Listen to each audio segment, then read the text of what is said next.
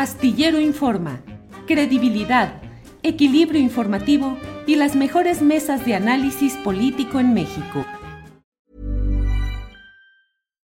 Since 2013, Bombas has donated over 100 million socks, underwear, and t-shirts to those facing homelessness. If we counted those on air, this ad would last over 1,157 days. But if we counted the time it takes to make a donation possible, it would take just a few clicks. Because every time you make a purchase, Bombas donates an item to someone who needs it.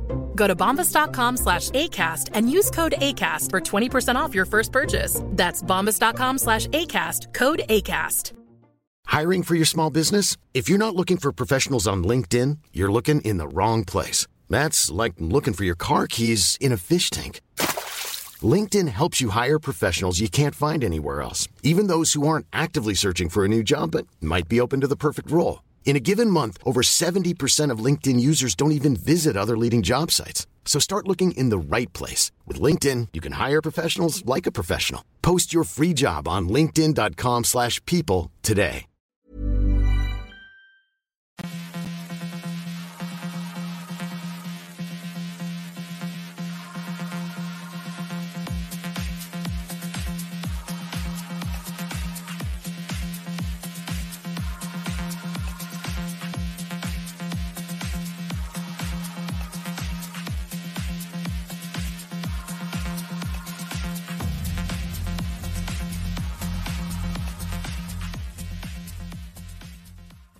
La una de la tarde, la una de la tarde con un minuto y ya estamos aquí en Astillero Informa.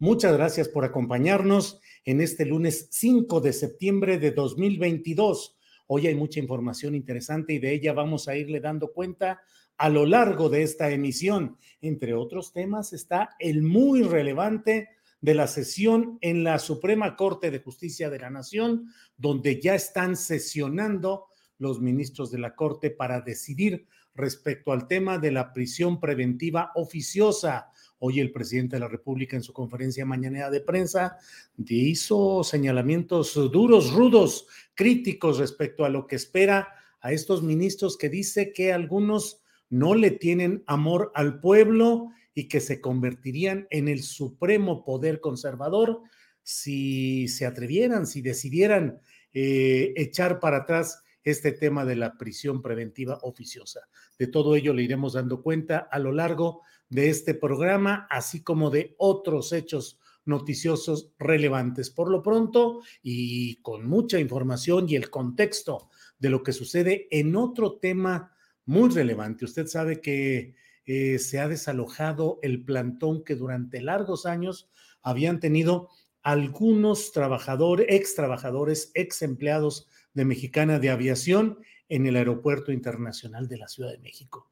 Una decisión muy peculiar y que pues ha merecido críticas, entre otros de quien les habla, porque con la presencia de miembros de la Secretaría de la Marina y con el auspicio de la Dirección Jurídica del Aeropuerto Internacional de la Ciudad de México y de la Secretaría de Comunicaciones y Transportes, se toma esta decisión contra trabajadores mientras siguen en la impunidad Gastón Azcárraga, que fue el director y principal accionista de esta empresa, y otros eh, funcionarios calderonistas en su momento que dieron pie a este golpe contra miles de trabajadores y siguen impunes, y contra los ex empleados en locales del Aeropuerto Internacional de la Ciudad de México, la Marina y la Fuerza eh, jurídica. Por ello, me da mucho gusto que esté con nosotros Jimena Garmendia. Ella es columnista de SDP Noticias y Sobrecargo Informa. Jimena, buenas tardes.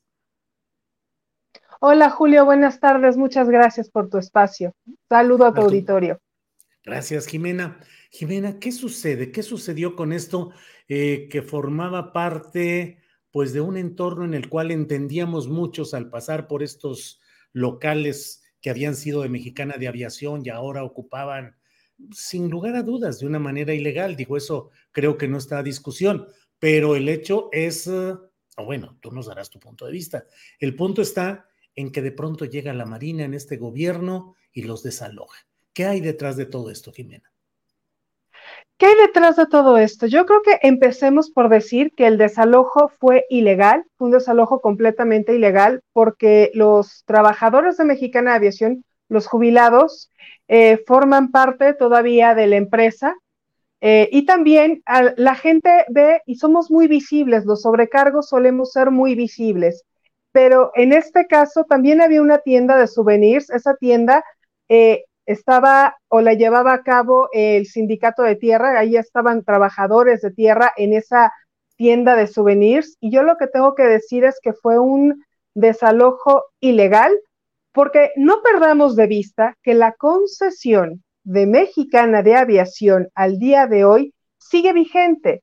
Es una concesión que todavía está eh, vigente al día de hoy y los mostradores forman parte de esa concesión que tiene la empresa. A mí lo que más me llama la atención es que eh, un días antes había unas mantas que decían que el aeropuerto de la Ciudad de México no podía, y dice así, eh, dice, son propiedad federal, afectas a una concesión de servicio público, las empresas Compañía Mexicana de Aviación, Aerovías Caribe, que es CLIC, Mexicana Inter, que era Link, sus sindicatos y o personal no tienen domicilio ni representación oficial alguna en este inmueble, por lo que en términos de ordenamientos aplicables no puede llevarse a cabo válidamente ninguna diligencia judicial, extrajudicial o administrativa en eh, administrativa en contra o respecto de las referidas sociedades, su personal, mandatarios o representantes de cualquier naturaleza. Este es un comunicado que estaba eh, ahí en la zona de la cafetería y de la tienda de los compañeros de tierra, por supuesto. Entonces, a mí me queda que esto es un desalojo ilegal y que tiene varias, eh, varios actores detrás interesados en estos mostradores. Primero, debemos de tener en cuenta que va a haber una rehabilitación en la Terminal 2 y se necesitan los mostradores de Mexicana porque ahorita los de Interjet, como están en un proceso de huelga, no se pueden utilizar, pues bueno, vamos a utilizar estos de Mexicana para los aviones de Aeroméxico porque parte de Aeroméxico se va a trasladar, esto es Aeroméxico Connect, va a trasladar completamente todas sus operaciones a la T1 en lo que remodelan la Terminal 2. Ese es por, por principio eh, el motivo. Y el otro gran motivo que hay, y por eso me llama mucho cómo los diferentes actores eh, se presentan, y hay que observar muy bien, y fue lo que yo hice en estos días, observar los diferentes actores, el 26 de agosto se anuncia ya la constitución de la cooperativa de ex trabajadores de Mexicana que se llama Aviación Mexicana. Para poderle paso, para poder darle paso o vida a esta cooperativa y poderla anunciar que todavía no se hace, o sea, la cooperativa ya está en firme, eh, con notario, registrada, ya es legal esa cooperativa de aviación mexicana. Para poderle dar paso o salida, la cafetería estorba mucho porque es un recordatorio de que el tema de Mexicana no se ha resuelto. Pero a los ojos de Andrés Manuel López Obrador ya se resolvió este caso con el tema de la cooperativa, porque para quien quiera trabajar va a haber prioridad de entrada a los trabajadores de Mexicana. Y yo ya entrego como gobierno, esa es su visión, yo ya finiquito el tema de mexicana porque además los sindicatos ya están hablando, sobre todo el sindicato de pilotos, ya está hablando de liquidaciones. Entonces ya estamos liquidando, ya vamos a liquidar, ya entramos en ese proceso de liquidaciones. ¿Por qué les urge, además de la conformación ya en firme de la cooperativa? Pues porque hay un, hay un desfalco en la bolsa de liquidaciones. En 2019, esa bolsa tenía 1.100 millones de pesos para liquidarnos a todos los trabajadores. Hoy, en 2022, únicamente quedan 300 millones de pesos. ¿Dónde quedaron 800 millones de pesos? Que administra además sindicatos y el síndico Alfonso Asensio Triujeque. Bajo la venia, por supuesto, de la Secretaría de Comunicaciones y Transportes, ¿no? Entonces, ahí es donde dice uno, por eso hay una urgencia por darle ya carpetazo al tema de Mexicana Aviación y, salir con bombo y platillo anunciando, por supuesto, que ya está la cooperativa, que quien quiera trabajar, las puertas están abiertas y ya, ya finiquitamos el tema de Mexicana, pero no es, no es una realidad, no es verdad. ¿Por qué te digo esto? Porque los abogados, el abogado de tanto de ASPA como de ASA es Arturo Alcalde Justiniani, el papá de Luis Alcalde, quien tiene una demanda en contra de la AJ Team, que es esta asociación que estaba en la cafetería, tiene una demanda en contra de ellos eh, por una demanda de tercería. Esto es desconocer el laudo que tienen ganado de 2016 para desactivarlo y de los 300 millones de pesos que quedan, hacer la repartición del dinero. Eso es lo que está buscando eh, los sindicatos ASPA y ASA, desconocer el laudo de los jubilados y bueno, con eso ya darle carpetazo al tema de Mexicana Aviación, que además, como ASA de México, su abogado es Arturo Alcalde, eh, y Ricardo del Valle, que es el secretario general, va por su quinta gestión en ASA de México, la cafetería se, se había vuelto un punto de encuentro para sobrecargos de Aeroméxico que no están de acuerdo con la gestión de Ricardo del Valle y ellos estar ahí presentes para gestionar firmas, para buscar apoyo, para organizarse como trabajadores. Entonces, es un punto que me, es un foco rojo que tengo que desactivar ya. Entonces, hay un montón de aristas, hay un montón de protagonistas detrás de esto, de, de lo que sucede con eh, el aeropuerto, con, las, con los mostradores de Mexicana. Es un hecho. Ricardo del Valle toda la vida, eh, el secretario general de ASA, ha eh, beneficiado en todo en Aeroméxico. Es increíble que los sobrecargos jubilados siendo afiliados a la ASA de México no ha emitido un solo comunicado por el desalojo ocurrido el viernes pasado. Jimena, y como lo dije de inmediato en una videocharla y lo he sostenido y lo he leído también comentarios al respecto en tus cuentas de redes sociales, eh, pues la impunidad sigue en el caso particularmente de Gastón Alegre y de quienes cometieron todo este agravio a la comunidad de Mexicana, Jimena. Así es, finalmente, eh, por eso te digo, hay que observar muy bien todos y cada uno de los pasos que han dado todos los actores, porque te digo, 26 de agosto se anuncia ya la conformación en firme de la cooperativa. El 29, durante la manifestación de los 12 años de la bajada de vuelo de Mexicana, Humberto Wells, secretario general de ASPA, dice, ya pedimos que giren una orden de aprehensión en contra de Gastón Azcárraga. ¿A quién se lo pide? A la Fiscalía de la Ciudad de México. Es un lavado de cara. La Fiscalía de la Ciudad de México no va a ir tras Gastón Azcárraga que vive en, en Nueva York. Tendrías que haberlo girado mínimamente pues, a la Fiscalía Federal, no a la Fiscalía de la Ciudad de México. Aquí no lo van a encontrar. Señor Gastón, pues pues ya mm, saliendo del DF, pues ya no tienen jurisdicción, estamos de acuerdo. Eh, ese es el, el, meollo de este asunto. Hay un lavado de cara para ya darle cierre al tema de Mexicana. Los sobrecargos jubilados son una piedra en el zapato para los sindicatos, son un lastre y quieren deshacerse de ellos. ¿Por qué? Porque son muy visibles, porque hacen ruido, porque han seguido manifestando que siguen en pie de lucha hasta que no les devuelvan lo único que están pidiendo y que no son migajas, están pidiendo el pago de su jubilación vitalicia a la cual tienen derecho, así como a Luz y Fuerza, los trabajadores jubilados de Luz y Fuerza, Andrés Manuel emite un decreto para el pago de sus jubilaciones, eso es lo que estaban esperando mis compañeros jubilados, que emitieran un decreto o algo para que pudieran ellos gozar de una jubilación, porque al ser un gremio atípico que se jubila muy joven por el desgaste que tienen los tripulantes, y esto ya lo he hablado en varias de mis columnas, un año volado por un sobrecargo significan siete años trabajados en tierra. Por eso se jubilaban muy jóvenes mis compañeros, tan jóvenes que no alcanzan la jubilación del Seguro Social. Y cuando para Mexicana de Aviación no tienen dinero para pagar al Seguro Social sus cuotas para poder jubilarse vía el Seguro ¿Y qué hacen? Pues implementa una cafetería para sobrevivir. Mucho se ha hablado que si hay que si existe el apoyo del Barzón y que solamente se beneficiaban algunos cuantos, yo sí quiero hacer esta aclaración porque me parece iluso quien crea de mis compañeros que la cafetería iba a beneficiarnos a todos. Benefició única y exclusivamente a aquellos compañeros que dedicaron su tiempo, su dedicación atender la cafetería, a llevar productos para vender, pues a ellos los beneficiaron.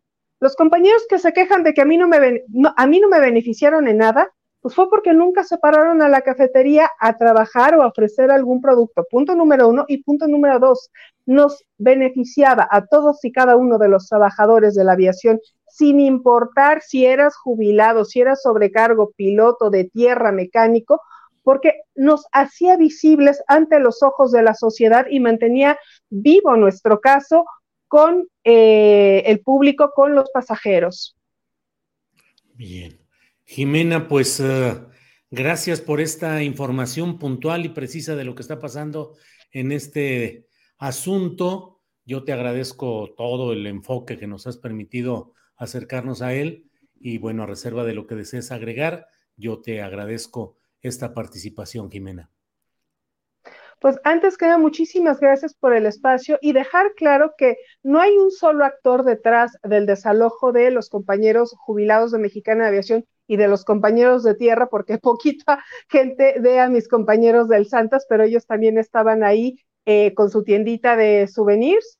Eh, hay mucha gente detrás e interesada en eh, darle ya carpetazo al caso de Mexicana de Aviación. En el caso de Aeroméxico, pues ocupar lo que son los mostradores. En el caso de los sindicatos, deshacerse de un ancla que consideran a los jubilados un ancla. En el caso específico de ASA de México, deshacerse de un foco rojo, un punto de reunión de sobrecargos de Aeroméxico, de Mexicana, jubilados de CLIC, para precisamente eh, evitar la quinta reelección de Ricardo del Valle al frente de la ASA de México. Entonces, hay muchos actores detrás y hay, hay un tufo, Arturo, alcalde Justiniani, que ah, da gusto. Bueno, Jimena Garmendia, muchas gracias. Y bueno, pues seguiremos atentos a este tema que va a dar todavía mucho de qué hablar. Muchas gracias, Jimena. No, muchísimas gracias a ti y un saludo a tu auditorio. Gracias, muy amable. Bien, ha sido Jimena Garmendia, reportera, eh, sobrecargo, que ha estado fuera de las labores luego que terminó Mexicana de Aviación y que ha mantenido eh, un ejercicio de comunicación a través de su propio portal Sobrecargo Informa y como columnista en SDP Noticias especializada en este tipo de asuntos. Creo que nos dijo muchas cosas interesantes y muchas claves para entender lo que está pasando ahí. Por lo pronto, déjeme irle, irle comentando que en portales de Internet se reporta que extrabajadores de Mexicana de Aviación están bloqueando el acceso a la Terminal 1 del Aeropuerto Internacional de la Ciudad de México. Esto en protesta justamente por todo este estas circunstancias de lo que se ha venido dando, el desalojo, eh, maniobras eh, de ciertos grupos con reelecciones, con replanteamientos. Entonces, se está dando esta protesta de extrabajadores de Mexicana de Aviación eh, en, esta terminal número uno. Por otra parte, bueno, déjeme decirle que estamos viviendo momentos en los cuales eh, muchas cosas relevantes están por decidirse. Una en concreto, la que está sucediendo en estos momentos, es la relacionada con la discusión en la Suprema Corte de Justicia de la Nación respecto a la prisión preventiva oficiosa. Mire usted, el presidente de la República dio hoy declaraciones en ese sentido. Escuchemos lo que dijo. Si se cancela el artículo, entonces sí es una invasión abierta a la facultad del Poder Legislativo. No no se estaría cumpliendo con el principio de el equilibrio y la separación de poderes. El legislativo tendría que actuar. No creo ello, la verdad, que se atreva, porque es completamente violatorio de la Constitución. Pero eso ya le correspondería al legislativo. Y nosotros, pues, este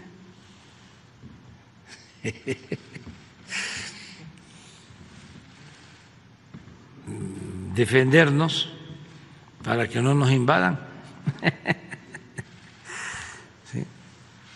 Porque pues ya no sería la Suprema Corte de Justicia, sino el Supremo Poder Conservador. También depende de cómo resuelvan, pero no pueden quitar algo que esté en la Constitución. Creo que lo van a analizar bien y hay que tener confianza. Incluso son muy buenos este, abogados constitucionalistas y son buenos abogados en general. La diferencia que tenemos con, con ellos es de que no se les da mucho el apoyar al pueblo. Bueno, pues es el planteamiento, son palabras duras del presidente, el titular del Poder Ejecutivo eh, Federal, quien dice que una decisión en cierto sentido del Poder Judicial Federal implicaría una invasión de facultades del Poder Legislativo Federal. Eh, eh, ya empezó, ya está corriendo la sesión en la Suprema Corte de Justicia de la Nación. Eh, el ministro proponente, quien presenta el proyecto de sentencia en este tema, que es el ministro Luis María Aguilar Morales, dijo que no se propone que la prisión preventiva desaparezca, sino que solo se dicte por el juez siempre y cuando el Ministerio Público justifique las razones. La insistencia es, la prisión preventiva seguirá, pero de manera justificada. Usted recordará que el planteamiento jurídico es que puede haber prisión preventiva justificada, ya existía y eso no se está discutiendo, y la prisión preventiva oficiosa, que entra en acción cuando el imputado, el supuesto responsable de algún hecho delictivo, está dentro de una lista de delitos que son proclives a esta prisión preventiva oficiosa, de tal manera que sin la intervención de un juez y sin que necesariamente el Ministerio Público justifique esa prisión, pueda detenerse a esa persona y se le pueda mantener dos años en la cárcel de inmediato y sin mayor discusión, en tanto se resuelve si o no había eh, culpabilidad en aquello que le fue imputado. Em, el propio ministro, que le digo que es quien presenta hoy esta propuesta de sentencia en la Suprema Corte de Justicia, Luis María Aguilar Morales, dice que en vez de ser una medida cautelar, podría considerársele como una pena anticipada. En este contexto, en el proyecto que se pone a consideración, se propone que la prisión preventiva debe dictarse únicamente cuando esté debidamente justificada. Esto es, motivada por causas y razones legítimas consistentes por ejemplo, en asegurar que el imputado sea presentado ante la justicia o cuando el imputado, estando en libertad, represente un riesgo para las víctimas, testigos o para la sociedad en general. En fin, pues se va a dar esta discusión. El presidente de la República ha dicho incluso que se equivocó al presentar las cuatro propuestas que ha hecho para nuevos ministros de la Suprema Corte de Justicia de la Nación, debido a que, dijo, cuando llegaron al cargo, dejaron de pensar en la transformación nacional y pues que él reconoce, el presidente de la República, que se equivocó al proponer esas candidaturas. Ya sabe usted que en el sistema vigente para la eh, designación de nuevos ministros de la Suprema Corte, el presidente envía una terna y el Poder Legislativo, donde hay una mayoría suficiente de Morena, determina qué es lo que se hace en ese sentido. Y el presidente López Obrador ha hecho cuatro propuestas que han sido aprobadas por el Congreso y que están ya instaladas esas cuatro personas en la Suprema Corte de Justicia de la Nación. Bueno, mire, además de todo esto, hay otro tema que me parece que es relevante, el hecho de que ya en el Senado está caminando el proceso para definir qué va a suceder con este mm, eh, esta transferencia de la Guardia Nacional a la Secretaría de la Defensa Nacional en sus terrenos operativos y administrativos. Es otra discusión profunda que probablemente termine en la Suprema Corte de Justicia de la Nación para dilucidar, para tomar la decisión de qué es lo que realmente eh, es válido conforme a la letra constitucional o no.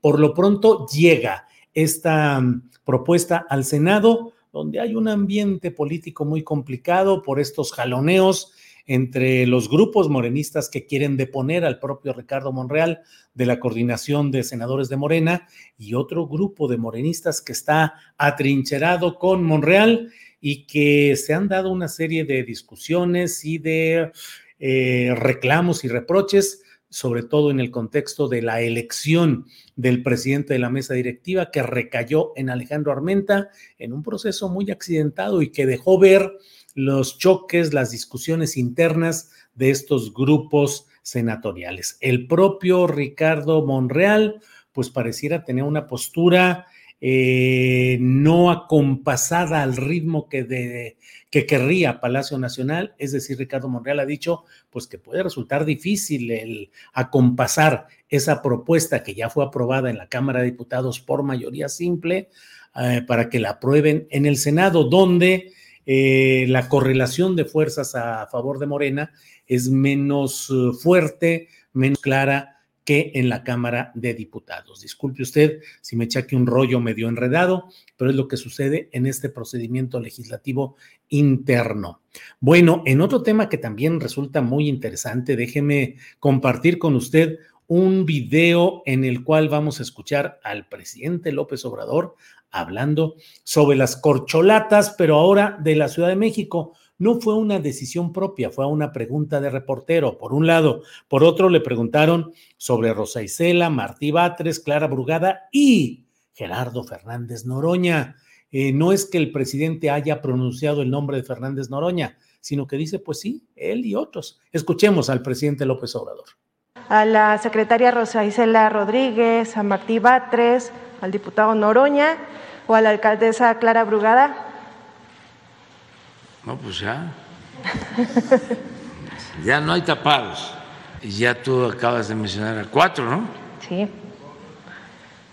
Pues. ¿Los cuatro podrían ser? Sí, y deben haber más. Pues yo no, ahora no podría decir, pero en unos días más que yo lo piense, pues hay muchísimos. y todos tienen derecho y Además, ya no hay tapados y se van a inscribir. Es algo muy importante porque van a inscribirse y el Congreso o el Consejo, en este caso de Morena, aunque lo podrían hacer todos los partidos, mm, decide que son 10 o 20 o 30 los que se inscriban, o menos 5, y esos compañeros, compañeras, ciudadanas, ciudadanos, eh, van a encuestas. Lo que va a dejarse de manifiesto es de que no hay tapado y dos, no hay dedazo. Pues mucho movimiento, mucho movimiento, desde luego, y habrá que ver qué es lo que dice Gerardo Fernández Noroña, quien él mantiene su postura de ser aspirante, ya es el postulado por el Partido del Trabajo para que se discuta, para que se analice dentro de la alianza que probablemente se mantenga en 2024 de Morena, del Partido del Trabajo y del Partido Verde Ecologista de México. Son muchos los movimientos políticos que en este momento se están dando. Mire, entre otras cosas, em, el PRI, el PRI que usted sabe que vive momentos de mucha turbulencia, con Alito Moreno sumamente bombardeado en términos mediáticos, sujeto a un proceso que va caminando, que puede desahogarse en diciembre, en el que se buscará su desafuero para poderlo someter a la justicia por acusaciones, no solo en Campeche, de enriquecimiento político, de enriquecimiento desmesurado, de aprovechamiento de cargos públicos para actos de corrupción. Bueno, pues aparte de todo eso, el PRI vive muchas eh, reacomodos y redefiniciones. Hay un grupo que no quiere a Alito y que desea mantener cierta alianza con el partido Morena, como en un principio el propio Alito la mantuvo impulsado por estos mismos grupos que ahora quieren restablecer esa alianza. Bueno, el PRI propone que, eh, que la discusión sobre la Guardia Nacional eh, se zanje diciendo que se le da un nuevo lapso a las Fuerzas Armadas, a la Defensa Nacional, para que siga en labores de seguridad pública hasta 2028. O sea, eh, de ahora darle eh, seis años más para que se pudiera instalar la fuerza civil, la policía civil que se encargara de la seguridad pública. Pues digo, desde luego que no puede uno tener, esto está, Morena está diciendo que lo ve, pues con, lo analiza con, con cierta eh, proclividad, con cierta amabilidad, que claro que podría eh, realizarse este hecho de la propuesta de ampliar esta eh, participación de las Fuerzas Armadas en la Guardia Nacional hasta 2028. Pero eso al mismo tiempo está desbalanceando el el entendimiento de Va por México, la agrupación que tiene al PRI, al PAN y a lo que queda del PRD y lo que queda también del PRI. Pero bueno, aquí en esencia el asunto es que el PRI parecería desmarcarse de la alianza de Va por México y le ofrece una salida eh, cronológica a Morena diciendo, bueno, mm, simplemente prolonguemos el lapso para que se constituya lo civil en la Guardia Nacional, demos de más años y eso pues feliz de la vida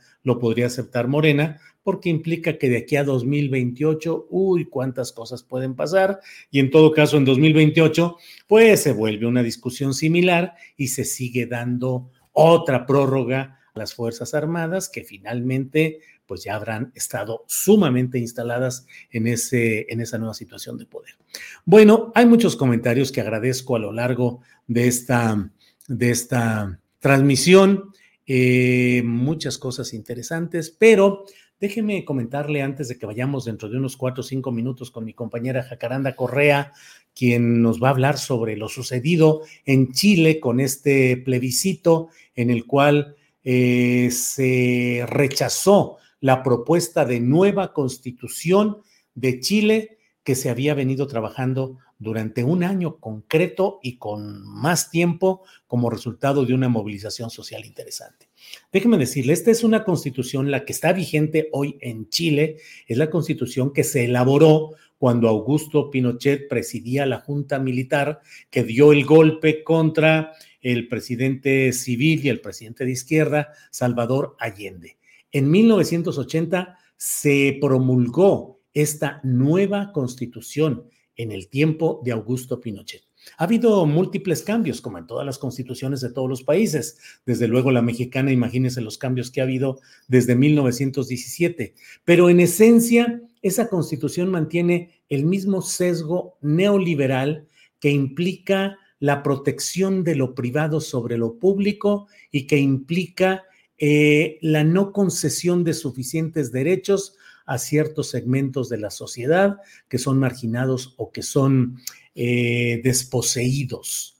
Eh, particularmente Ricardo Lagos, que fue un presidente postulado por corrientes socialistas de izquierda, hizo cincuenta y tantas cambios en esta elaboración. Mire, hay una nota de CNN de 2020, del 15 de octubre de 2020, en la cual se incluyen algunas declaraciones del doctor en Derecho y académico en Derecho Constitucional de la Universidad Andrés Bello, Hugo Tórtora, quien dice, no es correcto hablar de la Constitución de Lagos. En rigor, lo que sufrió el 2005 la Constitución fue una modificación. Todo esto porque hay quienes dicen, no, no es la Constitución de Pinochet, es la Constitución de Lagos. Pero escuchemos lo que dice aquí este académico en Derecho Constitucional, Hugo Tórtora. Dice, fue una reforma importante, pero no es una nueva constitución.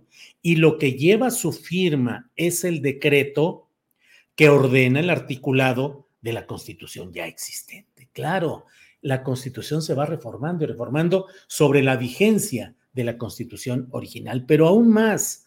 Eh, la visión es compartida por el propio expresidente Lagos, quien indica que sigue siendo una constitución que tiene una obsesión con el rechazo de lo público. Eso lo dijo el expresidente Lagos. Una constitución que le obliga y garantiza que tiene que haber una salud pública y una privada, y no puede discriminar en, eh, en la educación pública. Eh, aunque dijo el propio expresidente Lagos, aunque son muchas las normas que están ahí pétreas, que no se pueden cambiar, y por eso es tan importante esta constitución que va a emerger si gana el apruebo en el plebiscito. lo cierto es que la discusión se centró entre rechazar o aprobar este proyecto de nueva constitución que proviene de lo que se llamó el estallido social, que en 2019 significó el hecho de una lucha social en las calles, en manifestaciones, en protestas callejeras, que llevaron a que para darle salida a la inconformidad que se estaba presentando, eh, eh, esto fue de octubre de 2019 a diciembre de 2021, pues ahí lo que se acordó fue crear una convención constituyente para que hubiera una nueva constitución. Pero todo esto devino en un apoyo importante a las corrientes de izquierda. De 155 convencionistas constituyentes, creo que la izquierda se los llevó todos menos 25, 28 que se quedaron con la derecha y esa derecha sin capacidad de vetar lo que decidiera aquella mayoría. Y ese proceso llevó también al poder al propio actual presidente de Chile, Gabriel Boric, que eh, eh, ha llegado siendo un joven emanado de luchas estudiantiles, de luchas sociales, y que pues generó mucha esperanza y mucha expectativa, pero se ha ido entrampando en muchas cosas, tiene un nivel de popularidad según las encuestas de opinión eh, bajo y van batallando para sacar adelante una propuesta de izquierda a pesar de la enorme votación que tuvo eh, la propuesta de una nueva constitución. Creo que hay muchas cosas interesantes que aprender de todo este proceso de movilización, de estallido social, de propuesta de nueva constitución en Chile y ahora este resultado tan especial más fuerte de lo que esperaban los propios grupos de izquierda en Chile. Es algo que tiene que revisarse con cuidado. Pero mire, es la una de la tarde con 36 minutos de este lunes 5 de septiembre y con nosotros está quien nos va a hablar con mucha claridad y nos va a ayudar a remover las neuronas. Ya sabe usted, está con nosotros Jacaranda Correa. Jacaranda, buenas tardes. Hola, querido Julio, ¿cómo estás? Me da mucho gusto saludarte. ¿Cómo está todo? Todo bien, Jacaranda Correa. Jacaranda, como usted sabe, es periodista y conductora de Canal 22, documentalista y revisora con mucha inteligencia y cuidado de lo que va sucediendo en áreas que luego traemos ahí un poco eh, no muy vistas y Jacaranda nos ayuda a percibirlas y a sentarnos en ellas. ¿De qué nos quieres hablar hoy, Jacaranda? Pues quiero abonar eh, a, lo que vienes este, comentando hace unos minutos, querido Julio, a propósito de lo que ocurrió en, Chile este fin de semana. Eh, pues sí, coincido totalmente contigo, eh, tremendo este no a la, nueva constitución, y no porque no fuera previsible, ¿no? Porque ya se barajeaba la posibilidad de que fuera rechazada, rechazada pero más del 60% de los chilenos hayan dicho no, bueno, yo creo, y ahí coincido contigo, en que esto merece una revisión muy profunda porque de alguna manera sí es un primer golpe a la, izquierda chilena, ¿no? Al, al, gobierno de Boric, que no hay que decirlo, fue un participante y un impulsor de, de esta constitución, ¿no? Pero sobre todo, Julio, yo creo que es un duro golpe y algo que nos debe de llevar a reflexionar porque esto es un proceso o fue un proceso ciudadano que intentó transformar de alguna manera, pues, procesos em, de democracia directa, democracia participativa en, un estado como el chileno. Y, la idea de, representación también, ¿no? Todo lo que significa, pero tristemente, Julio, creo que este no también nos lleva a, entender que este proceso ciudadanizado termina por cometer los mismos vicios que los partidos, que los políticos, ¿no? Vicios que se, que se colgaron, Julio, y, ahí tú ya me dirás qué opinas de la soberbia, por una parte, la cerrazón y la creencia que por más progresistas que parezcan ciertas propuestas, ¿no? Porque lo eran, ¿no? Hay que negociar, consensuar en, sociedades diversas y cada vez más eh, radicalizadas en sus posturas para bien y para mal, ¿no? Y hay que saber, yo creo que eso también, eh, lo que ocurrió en Chile nos lleva a pensar, a, poner el dedo en la llaga en, en cómo comunicar, cómo construir este, este, este proceso, ¿no? De, de ida y vuelta con, con quienes están esperando ciertas cosas, en este caso de, los constituyentes de, este, de esta convención, ¿no?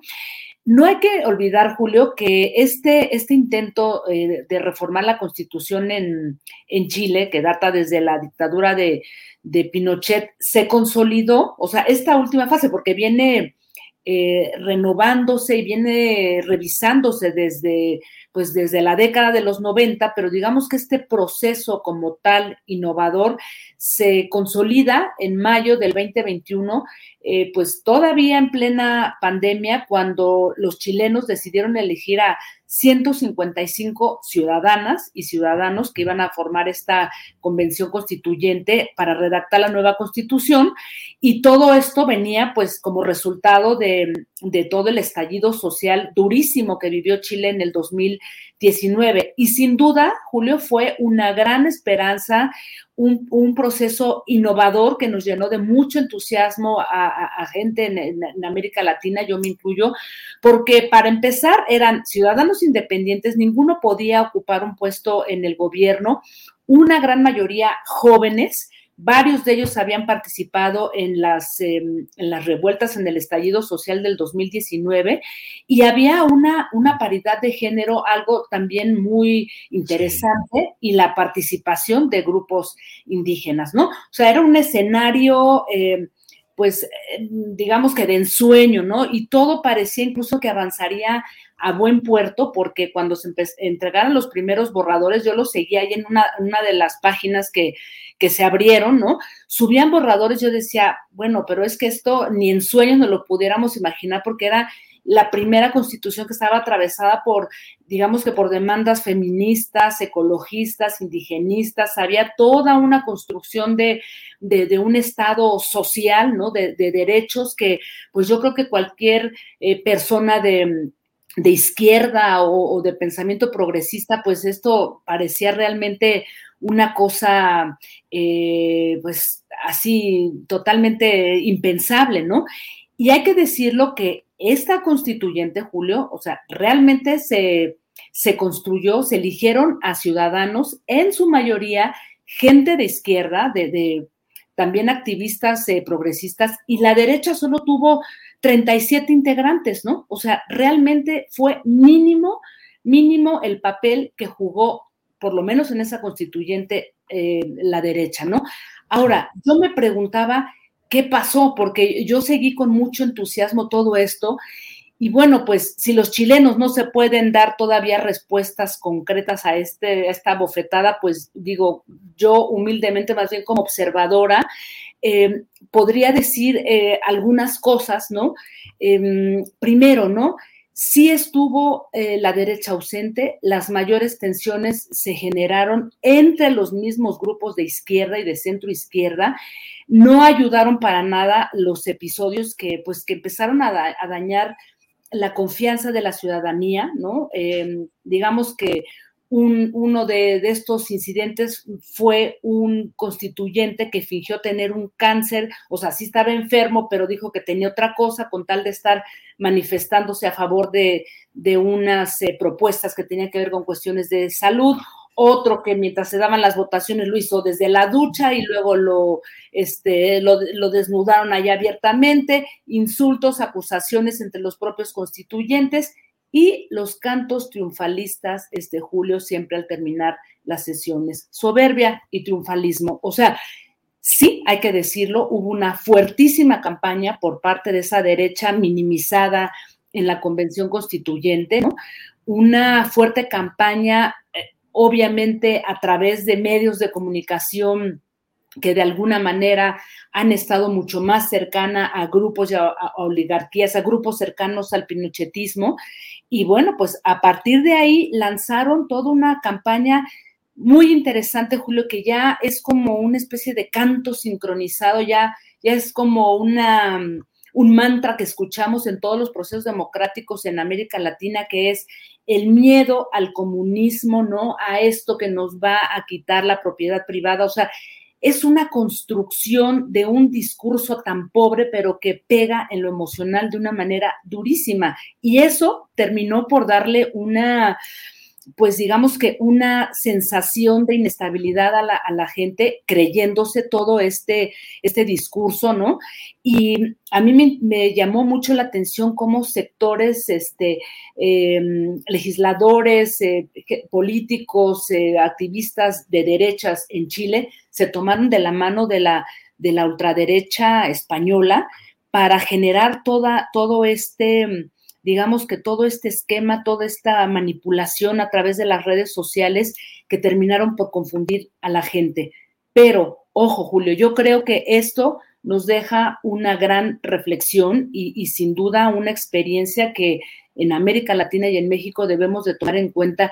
No todos los, eh, digamos que no todos los santitos, no todos los muertitos se los podemos cargar a la derecha. También hay que hacerse cargo de lo que pasó ahí adentro.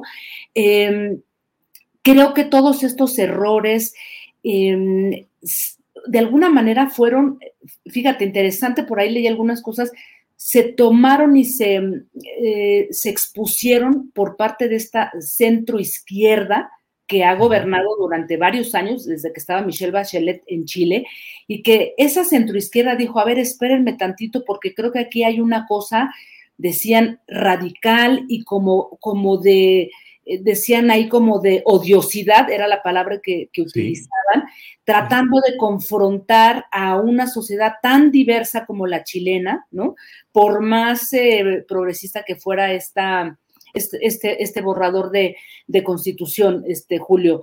Así es que eh, yo creo que esto nos deja una, pues sí, un mal sabor de boca, pero también una posibilidad de, de que las izquierdas, de que todos los movimientos progresistas, activistas en favor de los feminismos, los ecologismos, las cuestiones indígenas, eh, sentémonos a, verlo claramente y qué es lo que se está construyendo o cómo se está consensuando sin pensar en que por más que nos moleste hay una sociedad que aunque sea diferente, totalmente radical o conservadora, como le llamemos, ahí está y que su voto también cuenta y que en este triunfalismo nos puede ir muy mal, Julio, si no asumimos también lo que nos corresponde e, en el sentido, digamos, de, pues de movimientos progresistas y ciudadanos, Julio. No sé tú qué piensas.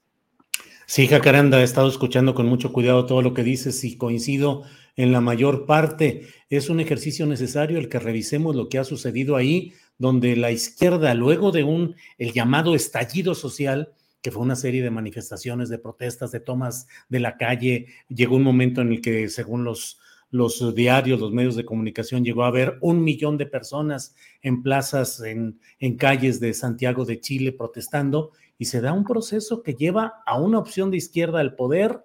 Em, se promueve este proceso de la convención constituyente y se introducen algún tipo de cosas, eh, jacaranda, que luego fueron explotadas mediáticamente, creo yo que con mucha eh, perspicacia y mucha insistencia por eh, los medios de comunicación aliados contra este ascenso de la izquierda, particularmente en esa parte donde se establece, el Estado reconoce y promueve una sociedad en la que mujeres, hombres, diversidades y disidencias sexogenéricas participen en condiciones de igualdad sustantiva me parece un párrafo totalmente digno de suscribirse, correcto, pero hay que analizar en el contexto de una sociedad qué tanto ese tipo de avances se pueden dar de una u otra manera. La discusión sobre lo plurinacional y no solo lo multicultural, que para mucha gente implicaba que de pronto los indígenas de Chile iban a tener acceso al poder, que iban a tener una presencia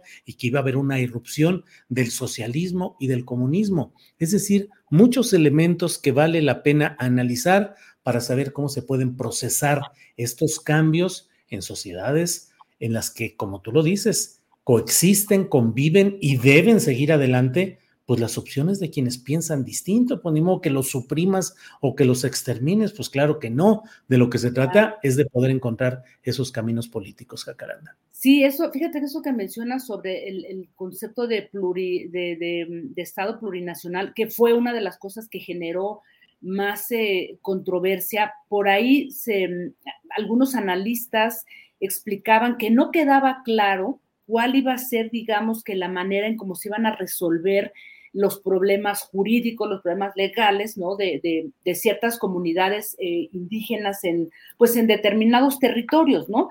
Y, probablemente, Julio, o sea, porque al, tratar de leer este, muchísimas cosas, creo que eh, no se pudieron poner de acuerdo, tampoco comunicaban muy bien y entonces, como tú bien lo dices, bueno, pues esta apabullante, digamos que campaña mediática terminó por, por confundir, ¿no? Entonces, aquí también la pregunta que, pues yo me hago es, ¿qué, ¿cómo se hace, ¿no? En, gobiernos en, América Latina de izquierda o progresistas que tienen en contra todo un aparato mediático, ¿qué tipo, digamos, de, de construcción comunicativa, qué hacer realmente para comunicar las cosas bien, de manera correcta, y pues pasar un mensaje de una manera eh, moderada, pero también, Julio, qué papel tienen estas izquierdas y estos movimientos progresistas para negociar y consensuar con una derecha rabiosa que empieza a perder una serie de, privilegios y a la que se le han puesto pues también como una serie de límites, ¿no? Entonces, es un momento complejo, pero sin duda lo que ha ocurrido en, Chile, este, querido Julio, es algo que nos debe de, llevar a la reflexión eh, y pensar en que nada está cantado, nada es para siempre y que no podemos mantener un discurso triunfalista, Julio, que para avanzar y transformar se necesita consensuar eh, y sobre todo tratar de comunicar bien y evitar pues caer en los vicios de lo que se está cuestionando, Julio. Jacaranda, pues sí, tal vez tengamos que darle una revisadita a aquel ensayo de principios de, que fue como 1904, 1906, de Vladimir Ilich Lenin, que se titulaba, se titula eh, Un paso adelante, dos pasos hacia atrás.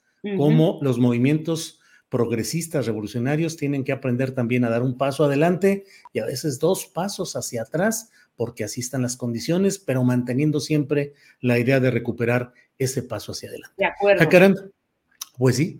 Jacaranda, pues muchas gracias como siempre por abordar este tema y ayudarnos a entender mejor algunos de estos temas. Jacaranda, gracias y nos veremos la próxima semana. Un abrazo, querido Julio. Pues solo unas reflexiones, porque yo creo que el panorama no, no está del todo este, claro, ¿no? incluso ni para los propios chilenos, pero bueno, pues a seguir este, intentando comprender lo que, lo que nos toca en estos tiempos, querido Julio. Un abrazo. Igual, Jacaranda, hasta luego, gracias. Es la una de la tarde con 52 minutos y vamos enseguida a nuestra siguiente sección, que es una entrevista con Claudia Villegas, periodista y directora de la revista Fortuna. Claudia, buenas tardes. Hola Julio, ¿cómo estás? Muy buenas tardes. Feliz inicio de semana a todos y a todas. Igualmente, Claudia, ¿De qué nos quieres hablar? ¿Qué parte del enorme entramado económico, financiero, empresarial quieres abordar hoy, Claudia? Gracias, Julio. Pues mira, dos reflexiones sobre el informe de gobierno, el cuarto informe de gobierno del presidente López Obrador. Yo sé que has tenido acá muchos expertos que han estado hablando sobre el tema, pero quisiera aportar un dato que en Revista Fortuna Tomás de la Rosa va a publicar, aún no lo publicamos, pero que revela un poco la importancia en el marco de lo que vimos en redes sociales eh, con Arturo Herrera, que desde la dirección global del Banco Mundial, pues eh, emitió un mensaje, digamos, eh, utilizando la, la posibilidad de enviar señales, símbolos con una inocente taza de café de que las narrativas deben estar apoyados por, eh, deben estar apoyadas, Julio, por cifras, por números, y que nadie puede culpar al gobierno federal después de una crisis pues que sucedió y que fue la más grave y que solo se le compara a la crisis de 1930, la Gran Depresión, eh, debido a la pandemia, de que la economía mexicana no crece. El secretario de Hacienda, Arturo Herrera, dice la historia es muy buena, pero muéstrame los datos. Y bueno, él, ha dicho que fue un mensaje eh, que, que, no fue tal, sino que le regalaron la tasa y que se, que se presentó en el momento justo. Pero en la economía tampoco hay casualidades. Bueno, regresando al tema del análisis de los datos, Tomás de la Rosa, que es nuestro economista aquí en Revista Fortuna, pues nos habla un poco de lo que representa esta cifra de que eh, la pobreza está reduciéndose en México. El presidente López Obrador, Julio, dijo que entre 2018 y 2020 los más pobres fueron los únicos que vieron crecer sus ingresos en 1.3% y menciona la encuesta nacional de ingreso gasto de los hogares, la famosa ENIG de los años precisamente 2018 y 2020. El incremento, y solamente apelando a las matemáticas de este 1.3%, eh, Julio, representaría que en 2018 la población más, gran, más pobre tenía eh, ingresos por 109 pesos. Ahora en 2020 los tiene por 110 pesos. Un peso, Julio. Insisto, el dato puede ser nada más de matemáticas, pero Julio, creo que eso nos revela qué importante es que el combate a la pobreza no solamente se dé a través de subvenciones, sino que se dé también del Producto Interno Bruto y que si eso se combina con inflación, Julio, pues es una combinación muy letal para la economía, pero sobre todo para esta clase eh, de mexicanos que viven con lo mínimo, Julio, porque de alguna manera el que el Producto Interno crezca les permite tener un mayor ingreso a través de trabajo digno y no solamente a, través de la informalidad, porque, y, sucede desde hace varios gobiernos, Julio, como el Producto Interno Bruto en México, esta vez fue la pandemia, sexenios pasados fue la corrupción, el Producto Interno Bruto en México siempre tiene crecimientos mediocres, Julio, entonces, pues seguimos en las mismas, eh, como observamos en los datos de la ENIG. Claudia, pues muy interesante todo lo que nos planteas en este tema. Y seguimos, pues sigue rodando aquí la, la, rueda, sigue avanzando la rueda económica con muchas eh, eh, expectativas diversas, pero pues entramos ya a este mes de septiembre en el cual habrá el presidente de la República de tomar una definición que dará a conocer el 16 respecto a un tema que entre tantos se nos va yendo un poco por ahí. Eh, digo, no a, ti, pero a los demás que no estamos metidos en el día a día, que es el de la respuesta que dará el presidente de México a este asunto de las consultas sobre divergencias en temas energéticos. Eh, ¿Cómo ves ese camino para lo que se anunciará ya dentro de 11 días, Claudia? Mira, lo que yo sé, porque sigo preguntando a los negociadores en la Secretaría de Economía, Julio, sigo hablando con expertos, con abogados en materia de eh, análisis y sobre todo de, arbitrajes internacionales, es que el curso de esto sigue, eh, no es una guerra de vencidas, es, un, es una partida de vencidas en donde pues nadie va a dar su brazo a torcer. Sin embargo, hay la esperanza, Julio, de que el presidente López Obrador, como lo ha hecho durante las últimas dos décadas, gire un poco y que dé quizás su brazo a torcer en algunos puntos. Porque acá lo más interesante, Julio, y, creo que se nos ha escapado, es que Estados Unidos, como ya lo hemos mencionado, va por el sector petrolero, es lo que le interesa. Si bien el sector eléctrico es una controversia con la Unión Europea por España y por otros países, así que no descartamos sorpresas. ¿A qué me refiero cuando el presidente ha eh, girado o ha suavizado la narrativa justo después de cuando él fue enjuiciado cuando vimos el tema del desafuero. Hemos consultado a sociólogos y a politólogos que nos hablan cómo se, de alguna manera, el discurso se suavizó. El discurso de ser un peligro para México, de ser un populista, como se le decía, cambia cambia y es, entonces, Julio, cuando el presidente López Obrador se empieza a acercar a los empresarios. Es en, en, esa época, precisamente, Julio, cuando el presidente López Obrador se acerca a Alfonso Romo, se acerca a muchos empresarios que le tenían un poco de miedo, pero que cambia.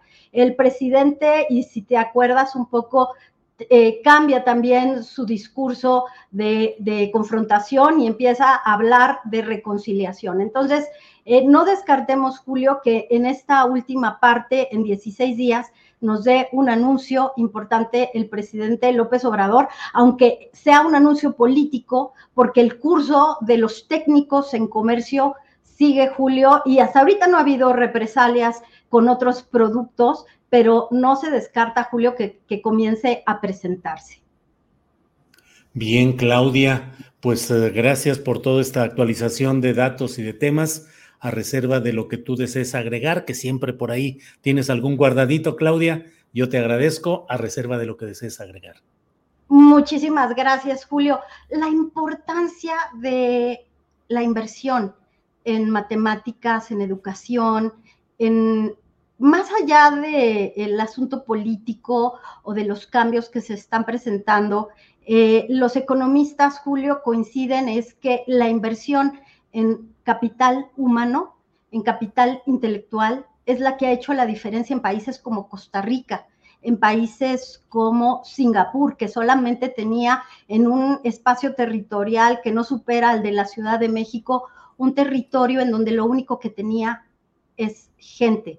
Entonces, una reflexión que tiene que ver qué sucedería si en este momento se le quita un poquito, un par de puntos a los proyectos insignia y se decide a invertir en educación, en este cambio que necesitamos para que el nearshoring no solamente sea la instalación de plantas, sino que sea una opción para que millones de jóvenes puedan trabajar en las industrias del futuro. Viene data mining, viene inteligencia artificial, viene el metaverso, vienen tantas cosas, Julio, que si hubiera un plan, un plan piloto también, me parece que estudiar matemáticas, estudiar programación, estudiar lenguaje, eh, lenguaje Java o Java, como, como le llaman, podría de verdad hacer la diferencia en estos dos últimos años que le quedan al gobierno. Pero bueno, como ya dijimos, se va a presentar el presupuesto de egresos, 7.7 billones de pesos aproximadamente. Y bueno, pues la expectativa,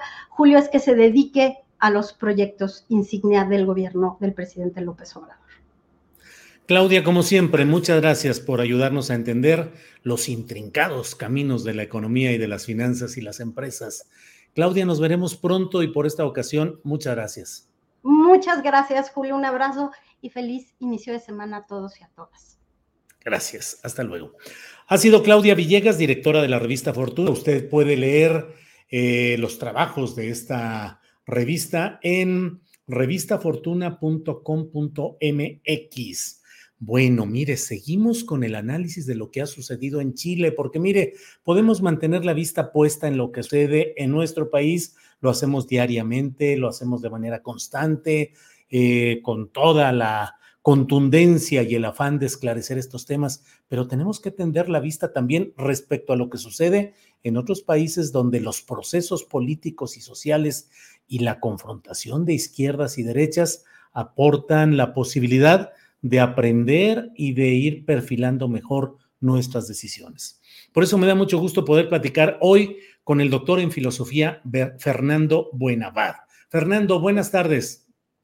Julio, muy buenas tardes. Un abrazo siempre desde Buenos Gracias, Fernando. Fernando, pues eh, la idea era, eh, digo, está el tema de Argentina, que desde luego es muy interesante lo que está sucediendo en, esta, en este tema lamentable del atentado contra Cristina Fernández de Kirchner. Y está el otro tema de lo que sucede, lo que sucedió ayer en la votación de Chile. Lo que nos quieras decir, el tema que quieras abordar, lo que nos quieras plantear, Fernando, por favor. Pues en ambos casos, Julio, estamos todos estremecidos, me parece.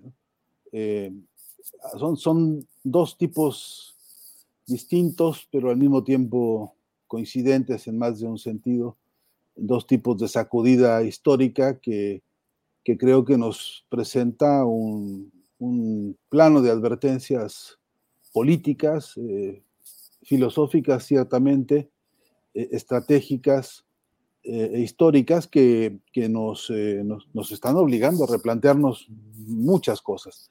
En primer lugar, creo yo que está obligando a todo triunfalismo que, que se ha dejado sentir en Argentina tanto como en Chile, está obligando a hacer una revisión profunda de, los pasos, de las estrategias, eh, de los excesos de confianza, de las perezas, que también las ha habido, de los descuidos en, síntesis que, eh, han llevado a, por un lado, tener que presenciar un, intento de magnicidio, eh, un intento de asesinato no solamente de la vicepresidenta de, la nación, sino de la líder político de mayor referencia en la historia reciente de Argentina, eh, con todo lo que eso conlleva a título de, de, dónde salen las fuerzas, los intereses, las motivaciones y los financiamientos incluso de este caso, de este episodio. Y luego, por otra parte, en Chile, revisar eh, en simultáneo eh, qué pasó, dónde vinieron los excesos de confianza, dónde, dónde apareció eh, un, remanente ideológico y político del pinochetismo que parecía ya derrotado y sin embargo se hizo presente con una cantidad impresionante de expresiones en defensa de un modelo constitucional, político, de, una columna vertebral eh, eh, jurídica que que parecía no tener ya simpatías con, nadie en, Chile y sin embargo, eh, a la vista de, las, de, las, de la votación, a, la vista de las características de esta votación, a la, vista de las eh, distintas convocatorias antecedentes y los debates antecedentes, pues nos, nos están llevando a, sentarnos, a reflexionar, eh,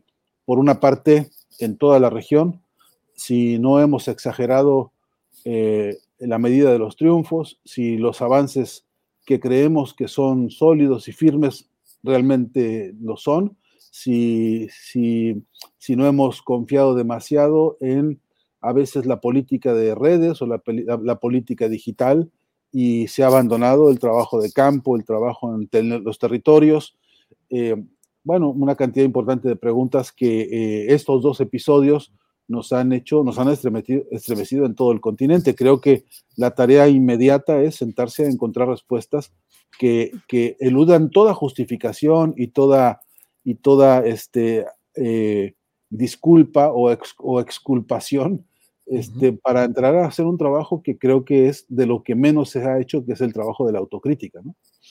Sí, Fernando, eh, difícil explicar el proceso chileno con el estallido social, movilizaciones callejeras, eh, irrupción de nuevos eh, actores políticos, luego la convención constituyente con una enorme presencia de gente de izquierda, no necesariamente, no partidista, independientes muchos de ellos, jóvenes y la propuesta y una derrota total también a la derecha en la constitución de esa convención por el número de, asientos disponibles, en la que la derecha quedó arrinconada y sin embargo ese proceso se topa hoy con un no contundente en, en esta situación del plebiscito de ayer que tuvo voto obligatorio. Los ciudadanos tuvieron que, que votar obligatoriamente, salvo excepciones justificables. Pero, ¿cómo pasar de esa, de esa efervescencia a una situación difícil, complicada y qué tanto esa Hey, it's Ryan Reynolds and I'm here with Keith, co-star of my upcoming film If, only in theaters May 17th. Do you want to tell people the big news? All right, I'll do it. Sign up now and you'll get unlimited for $15 a month in 6 months of Paramount Plus Essential Plan on us. Mintmobile.com slash switch. Upfront payment of $45 equivalent to $15 per month. Unlimited over 40 gigabytes per month. Face lower speeds. Videos at 480p. Active Mint customers by 531.24 get 6 months of Paramount Plus Essential Plan. Auto renews after 6 months. Offer ends May 31st, 2024. Separate Paramount Plus registration required. Terms and conditions apply if rated PG. Millions of people have lost weight with personalized plans from Noom. Like Evan, who can't stand salads and still lost 50 pounds. Salads generally for most people are the easy button, right? For me, that wasn't an option. I never really was a salad guy. That's just not who I am. But Noom worked for me. Get your personalized plan today at Noom.com. Real Noom user compensated to provide their story. In four weeks, the typical Noom user can expect to lose one to two pounds per week. Individual results may vary. Eso en el fondo puede ser, Fernando, no leer el ritmo al que la sociedad quiere cambiar? ¿O lo que hoy plantea en un artículo muy inmediato Pablo Iglesias y que tú has abordado varias veces, pues el hecho de que hay un marcado ataque mediático en el cual la izquierda no se ha especializado, no se ha eh, empeñado y que desde ahí, al seleccionar ciertos temas críticos y estarlos machacando, mucho se genera esta percepción adversa de segmentos de la sociedad, Fernando. Sí, creo que hace bien primero decir que este resultado de Chile ayer no es que sea irreversible, ¿no? Todavía habrá oportunidad de, hacer replanteamientos, el propio presidente Boric ya lo ha dicho, eh, eh, un, un, episodio como este, con un, con un resultado, lo voy a decir suavemente, con este tropiezo este, y, y con sabor a fracaso en más de un sentido, este, eh, no significa que ya haya, haya terminado la, la, la, batalla, porque es verdad que todavía faltan por expresarse otro conjunto de estrategias este, históricas y políticas que en Chile eh, han venido amasándose. Y estoy seguro que, eh, que a estas horas el propio pueblo chileno y los distintos referentes de sus liderazgos estarán haciendo un recuento inter interesante, importante frente a esta nueva situación que se da. Pero es también cierto que eh, tanto para el caso chileno como para el caso argentino, y yo diría que para el caso de casi todos los movimientos progresistas en, la región, eh, tenemos que encarar un día con, alguna metodología eh, eh, de verdad útil eh, la revisión profunda del fenómeno, de lo que llamamos la lucha, la batalla, la guerra mediática. ¿no? Que, es, yo creo que todavía no, no, no hemos logrado que la agenda política de la región, la agenda política del progresismo en la región tenga el tema de la lucha mediática como, como un tema central. Eh, va, vale decir este, que en, este, en, este, en estas manifestaciones populares posteriores al intento del magnicidio en Argentina, la movilización popular que ha sido desde luego más rápida que sus líderes, eh, eh, contuvo, contiene en sus enunciados en la calle, eh, se escuchó una y otra vez a la gente decir, esto es el producto del odio que los medios de comunicación nos están inyectando permanentemente. Creo que en esa agenda de ese momento de la movilización de las bases, ya hay una ruta muy clara para poner eh, acento particular en el tema de la, manipulación simbólica a través de los medios, de la manipulación mediática y del odio. La palabra odio se ha vuelto en este momento una categoría de urgencia jurídico-política, de urgencia filosófica, política, que tenemos que poner sobre la mesa a discutir a fondo. Sus fuentes, sus características, sus alcances, sus repercusiones este, en toda la región. Eh, pero es también cierto que eh, si los modelos y los poderes hegemónicos oligárquicos de cada uno de los países y de sus alianzas regionales han hecho de las suyas en términos de ofensiva y agresión mediática, eh, por cierto que no podemos nosotros sentarnos a llorar la leche derramada y, pensar que somos para siempre y seremos para siempre víctimas de una especie de suprapoder ante el cual nada podemos este, hacer ni, y nada podemos ensayar. Y hay que dar una discusión de fondo, ¿no? En, entre otras cosas, discutir qué concepción tenemos realmente de la estrategia comunicacional, porque incluso entre las filas de los más progresistas se podría rastrear y se podría identificar corrientes de pensamiento imitado del modelo hegemónico de la, de la idea mercantil de la comunicación.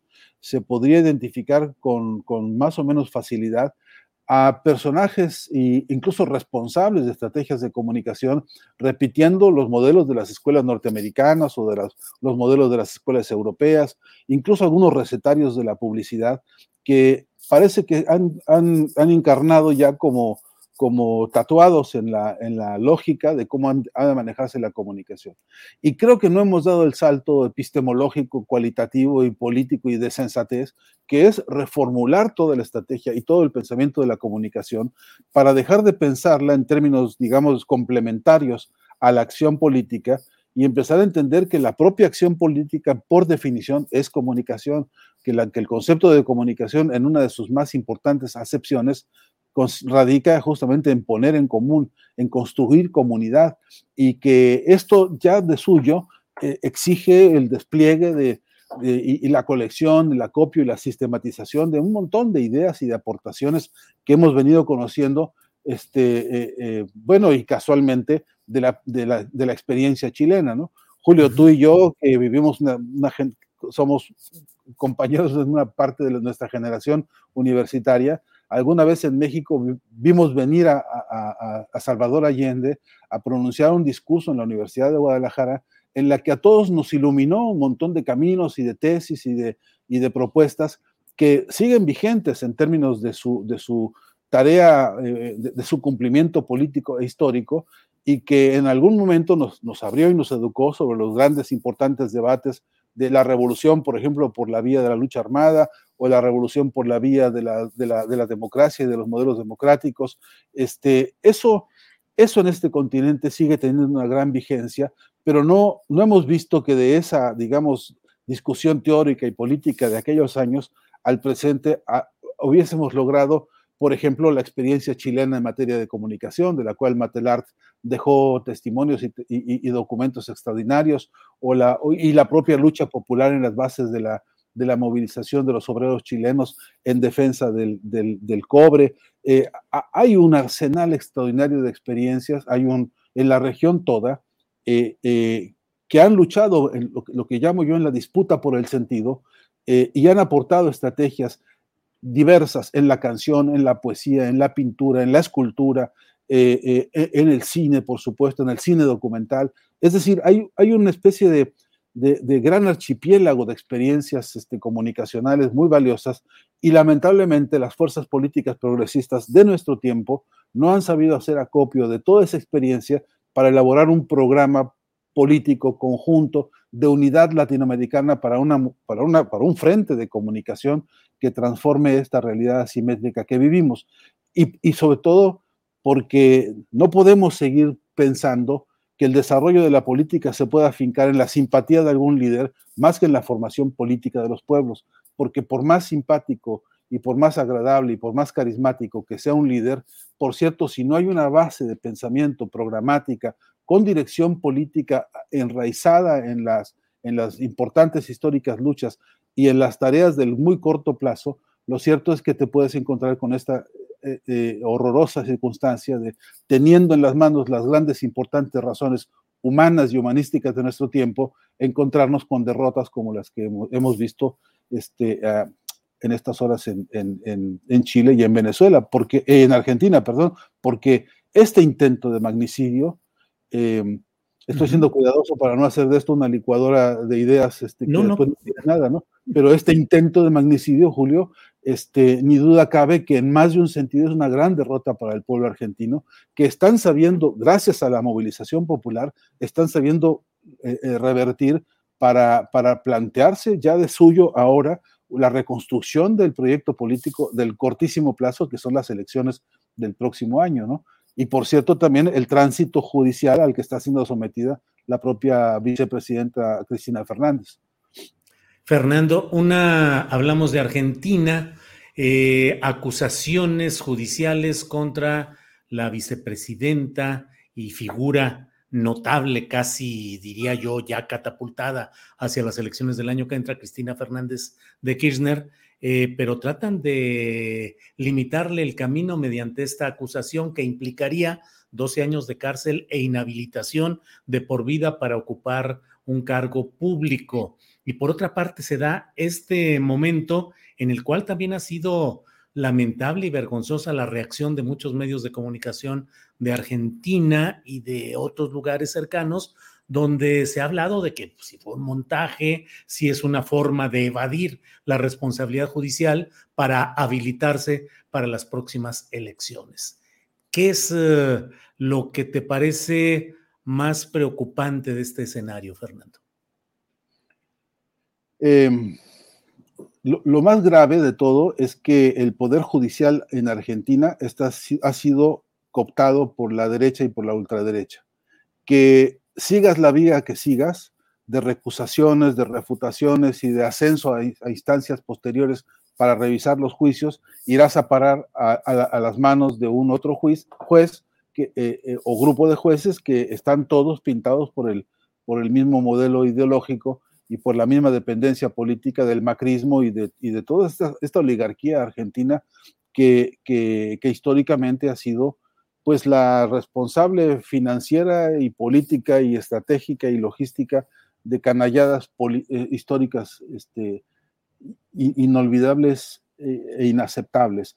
Eh, es el mismo grupo político que sostuvo y que impulsó el plan Cóndor, el plan Cóndor este, en Argentina. Son los mismos personajes, incluso algunos de sus nietos y sobrinos, los que siguen todavía teniendo el control este, del poder judicial. Y esto es una emboscada fenomenal de la cual no, no puede poder salir Argentina sino con el pueblo en las calles. Eh, ya hay iniciativas ahora mismo de algunos sectores de diputados que están proponiendo que la propia Cámara de Diputados este, albergue un gran debate para la transformación del Poder Judicial. Pero como ya te podrás imaginar, eso es imposible solo con un movimiento de Cámara o, de un, o con un movimiento de diputados o con una buena voluntad este, eh, eh, parlamentaria. Aquí se necesita que un pueblo salga a movilizarse para darle vigor, potencia histórica a un debate que tiene que ser de gran transformación en el campo de lo judicial. Eh, a mí me parece que esto es lo más preocupante porque es la emboscada mayor. ¿no? Después están en, escala otras este, preocupaciones que tienen que ver con la intoxicación ideológica y, la, y, el, y el campo de que, que se reconoce hoy como la, la inyección de odio mediático por todas partes. Mira, Julio, en las, en las horas posteriores al, al intento de magnicidio, no solamente no se frenó la violencia mediática, la de la palabra, la acusación, la calumnia, este, la ridiculización, etcétera, sino que incluso se potenció. Ah, en horas recientes hemos podido escuchar canalladas interminables por parte de diputados de la derecha y de la extrema derecha, eh, no solamente diciendo que esto no es cierto y no solamente diciendo que esto es una especie de victimización de la, de la vicepresidenta, sino incluso este, llamando a, una, eh, a una descalificación del, propio, del propio poder popular, este, eh, de, plano y francamente despreciando la movilización en las calles, tratando de, manadas y tratando de, estoy siendo cuidadoso para no, no ir a decir algún, alguna impertinencia como las que se ha oído, pero insultando a la gente diciendo que como borregos o como masas irracionales han salido a las calles porque han sido manipuladas por el kirchnerismo. Eh, esto tiene su gravedad porque lo que están haciendo no ha sido eh, retraer en nada el, clima de, ni serenar siquiera el ambiente eh, de, agresión, de ofensa y de violencia mediática, sino que, te repito, han levantado la apuesta y, y, y es verdad que los, que los que parecían incluso más calladitos, más modestos, más, más, más cuidadosos, en las horas recientes han, se han desbocado este, con afirmaciones eh, en verdad, en verdad muy, muy, muy peligrosas, muy ofensivas, sobre todo, pero además muy provocadoras. Y este es el clima violento en el que creo que, este, que se presenta otra de las grandes dificultades. Y la, y la otra quizá que habría que mencionar es que eh, todavía no, no hay respuesta, por lo menos hasta estas horas recientes no la he podido ver por ningún lado, respuesta de convocatoria a un gran encuentro, una respuesta de unidad de los movimientos y de los frentes, por ejemplo, del movimiento obrero argentino, que, que, que tiene una orientación muy clara este, hacia el kirchnerismo y en defensa de la propia vicepresidenta. No, no se ve lo que yo llamaría ahora un gran congreso por la democracia desde las bases que permitiera mostrar no solamente el músculo de la movilización, sino un programa de acción del corto, mediano y largo plazo, considerando, repito, que de aquí a diciembre tiene que completarse el proceso de juicio este, eh, a que está siendo sometida Cristina Fernández, y luego, por supuesto, la, perspectiva del año próximo, que es una, de un año electoral en el que se decide la próxima presidencia de la nación. De modo que si en este momento no, no, no, no se logra una gran convocatoria de unidad y de debate y de, y de posicionamiento de los frentes progresistas de izquierda, o lo más avanzado, de partidos, fuera de partidos, de movimientos sociales y de personalidades en lo que en lo, en lo particular este, ya han firmado muchos documentos solidarios y de, rechazo a, este, a esta locura y esta, este, este intento de asesinato. Eh, eh, te repito, el, es, es, urgente la presencia, digo yo, en el escenario político ahora, frente a estas canalladas mediáticas y a, ante esta ofensiva de la ultraderecha, eh, para poder también reordenar las fuerzas que pueden, que pueden ofrecer resistencia y cambio de corto plazo. Y eso todavía no se ve. Eh, pero mismo pasa, si, si, vamos al otro lado de la frontera con Chile, mismo pasa que a estas horas deberíamos estar ya empezando a oír este, por dónde se sale de esto y cómo se reestructura y se rearma. Este, algo que en el consenso del pueblo chileno eh, se, había, se había presentado como, como una urgencia histórica, que es salir de, este, de, esta, de esta cárcel judicial, jurídica, constitucional, valga la, valga la, paradoja, este, que representa conservar la, la, constitución de Pinochet, incluso con algunas de sus reformas aparentemente más, más, más aperturistas o más, o más ligeras. De todas formas, sigue siendo no solamente un cuerpo jurídico de control social, sino que sigue siendo un campo simbólico muy potente en un país donde el, el, campo simbólico del pinochetismo sigue siendo la memoria de una dictadura criminal, un ensayo del Plan Cóndor, que no se nos puede olvidar nunca de la historia reciente y que, y que sigue siendo un sello de muerte, un sello macabro, una, eso, un, un, una estructura simbólica de represión, de muerte y de exterminio de un pueblo. Fernando, gracias. Eh, estamos ya en la parte final de esta entrevista, nos quedan unos cinco minutos todavía, Fernando, pero eh, te quiero pedir que nos digas a la luz de lo que está pasando en México, cómo ves todas estas experiencias, estas vivencias eh, activas en este momento. No estamos hablando solo del pasado, sino de lo que está pasando en estas horas, en estos minutos, ante un México que hoy tiene resoluciones en eh, la Suprema Corte de Justicia de la Nación que pueden agudizar la confrontación entre el presidente llegado gracias a una votación de sentido popular como es Andrés Manuel López Obrador, frente a un poder judicial que zigzaguea y que el propio presidente ha dicho que se equivocó al presentar sus cuatro propuestas que le tocaron en esta etapa para ministros de la Suprema Corte. Y por otra parte, frente a un presidente que el próximo 16 de septiembre tiene que dar respuesta a los uh, caracoleos, a las búsquedas de presionar a México en materia energética a la luz del Tratado de Libre Comercio qué significa todo esto y qué experiencia, qué enseñanza, qué lección podemos tener en México a la luz de todo lo que estamos comentando en Sudamérica, Fernando. Pues yo, permíteme que, que, que juegue una fantasía, este, pero la creo útil de manera hasta, hasta didáctica. Es que yo creo que habría que convencer al presidente López Obrador de que nos sentáramos a hacer un gran taller de aprendizaje sobre la historia que está viva que está todavía ¿no? este, encendida sobre la mesa, advirtiéndonos a todo un continente de qué es capaz la derecha, este, eh, de, de, qué son capaces ahora en los hechos y, y, sobre todo cuál es el horóscopo de las canalladas que tienen en agenda ellos. ¿no? Creo que el presidente López Obrador tiene en este momento una oportunidad magnífica de que entre todos juntos pudiéramos hacer una mesa abierta a nivel nacional donde pusiéramos, por una parte, atención a, a, dos consideraciones, al menos las que yo veo. Uno, hacer a un lado todo lo que es distracción, todo lo que son fuegos de artificio para distraernos de las cosas centrales, ponerle, ponerle principal atención a resolver los problemas de la economía nacional, porque es verdad que la cuarta transformación, con todas las cosas que yo considero han sido muy valiosas, históricas y verdaderamente ejemplares, eh, también creo que hay atrasos y hay olvidos y hay abandonos que no pueden disculparse. Eh, todavía en la cuarta transformación no ha sido capaz de tocar los paradigmas profundos eh, de, de, los problemas económicos del país y eso lo acusa la realidad de la situación salarial y y de la circunstancia de pobreza que todavía en el país nos pesa mucho y que, y que es una de las, de las pendientes, digamos, más, más dolorosos para lo, para lo que en todo caso este, en, en, teoría debe ser la cuarta transformación. Pero junto con esto está el, la, la, dirimir los problemas de la riqueza energética del país. Eh, alguien hace unas pocas horas advertía que probablemente el intento de magnicidio, en Argentina llevara firma de litio, porque ahí abajo de, esa, de, esta, de este interés Eh, no podemos olvidarnos que en la región hay un triángulo de riqueza extraordinaria de recursos en litio y que quienes están interesados por el litio también tienen vocación macabra en más de un sentido. Ya lo demostraron en Bolivia. No necesitamos ir muy lejos para las pruebas. ¿no?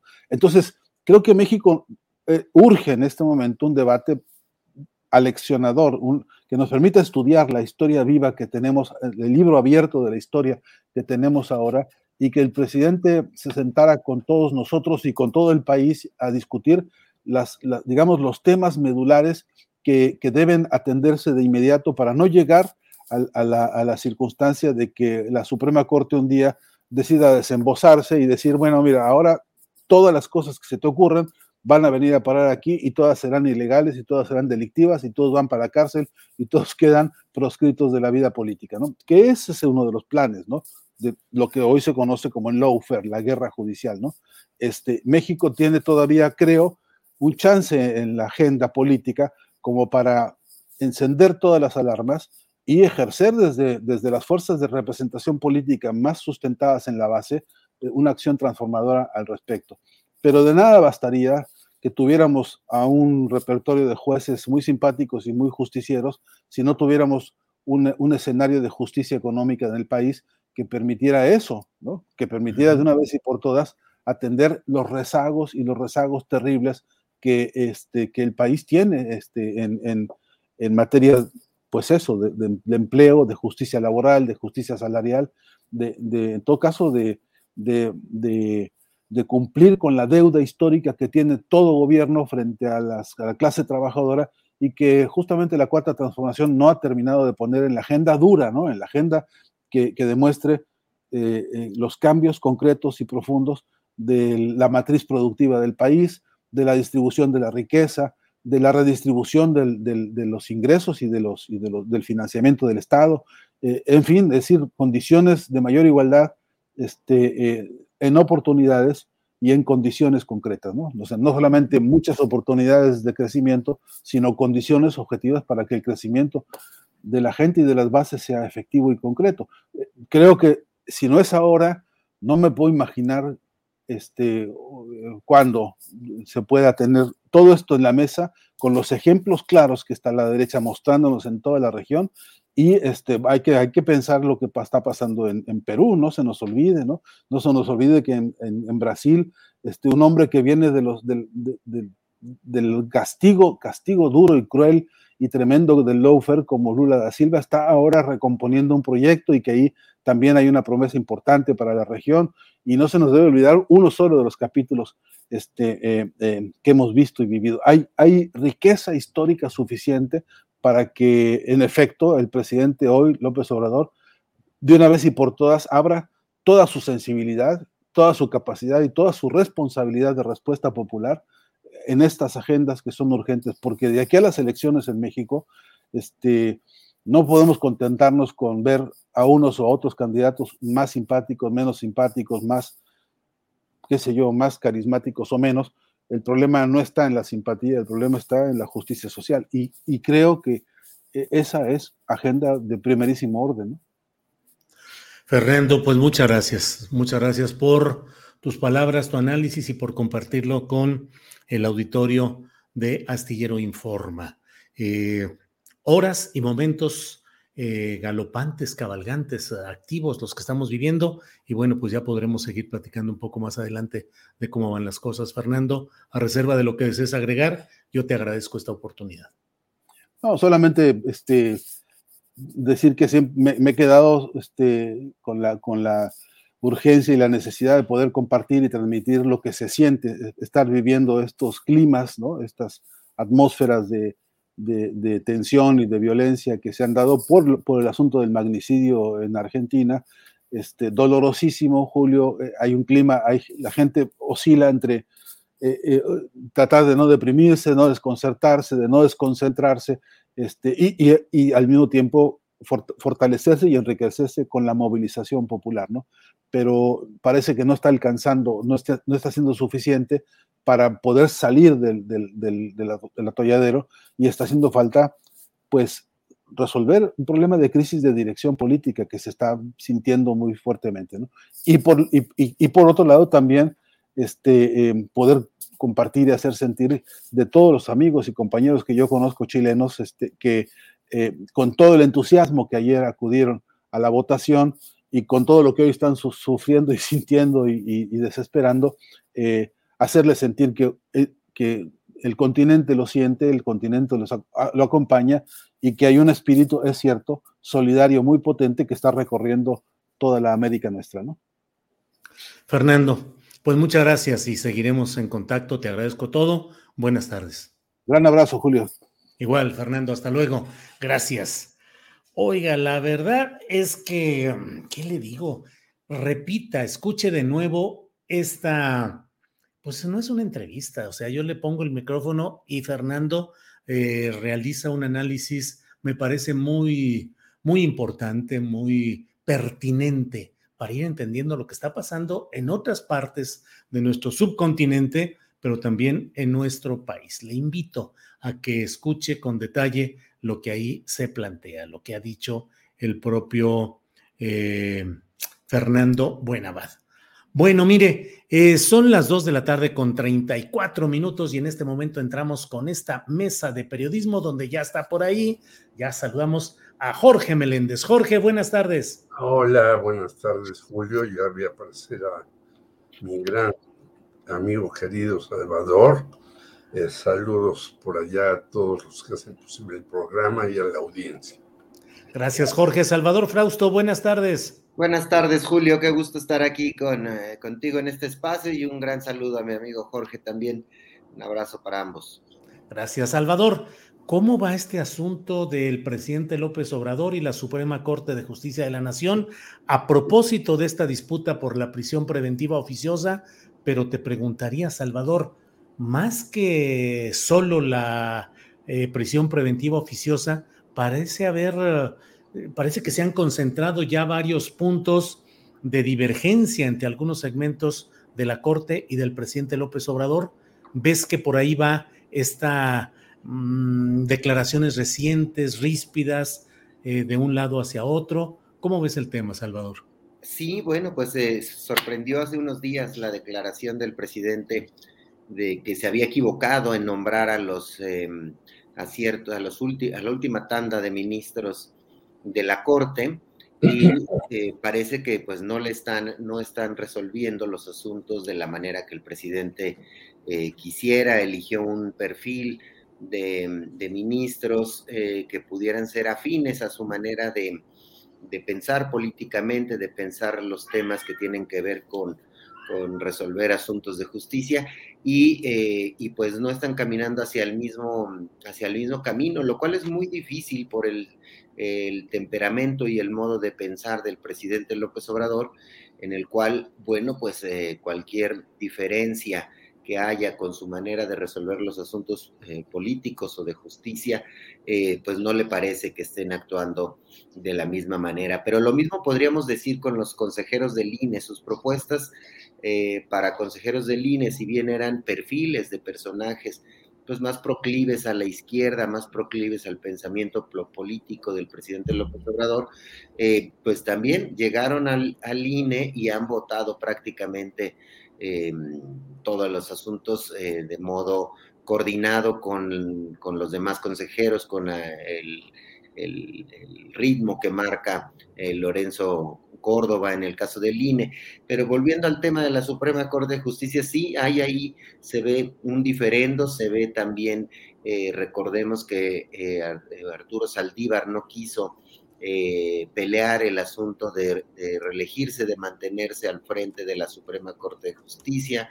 Ahí, pues lo que se comenta es que, pues finalmente analizó que jurídicamente era complicado y él mismo declina este, continuar con eso, pero hasta ahí todavía había una muy buena relación eh, con, Palacio Nacional. Entonces sí, habrá que seguir con mucho cuidado este asunto, porque el tema de la, em, de, la prisión preventiva oficiosa es un tema muy importante en la medida en la que eh, pues permanecen en la cárcel mucho tiempo, muchos años, las personas que llegan y están esperando juicio, y tarda muchísimo en que se avancen sus juicios y lleguen a sentencia. Y recordemos que una de las ofertas del presidente López Obrador al inicio de, su sexenio era que no hubiera tantas personas eh, inocentes en la cárcel y sin embargo hoy tenemos una población carcelaria eh, mayor que, que, la que teníamos en el 2018 pese a las leyes de amnistía que le permiten a algunas eh, personas de que sean presos políticos o a indígenas o a mujeres que, han, eh, que estaban presas por abortar, les han permitido salir de la cárcel.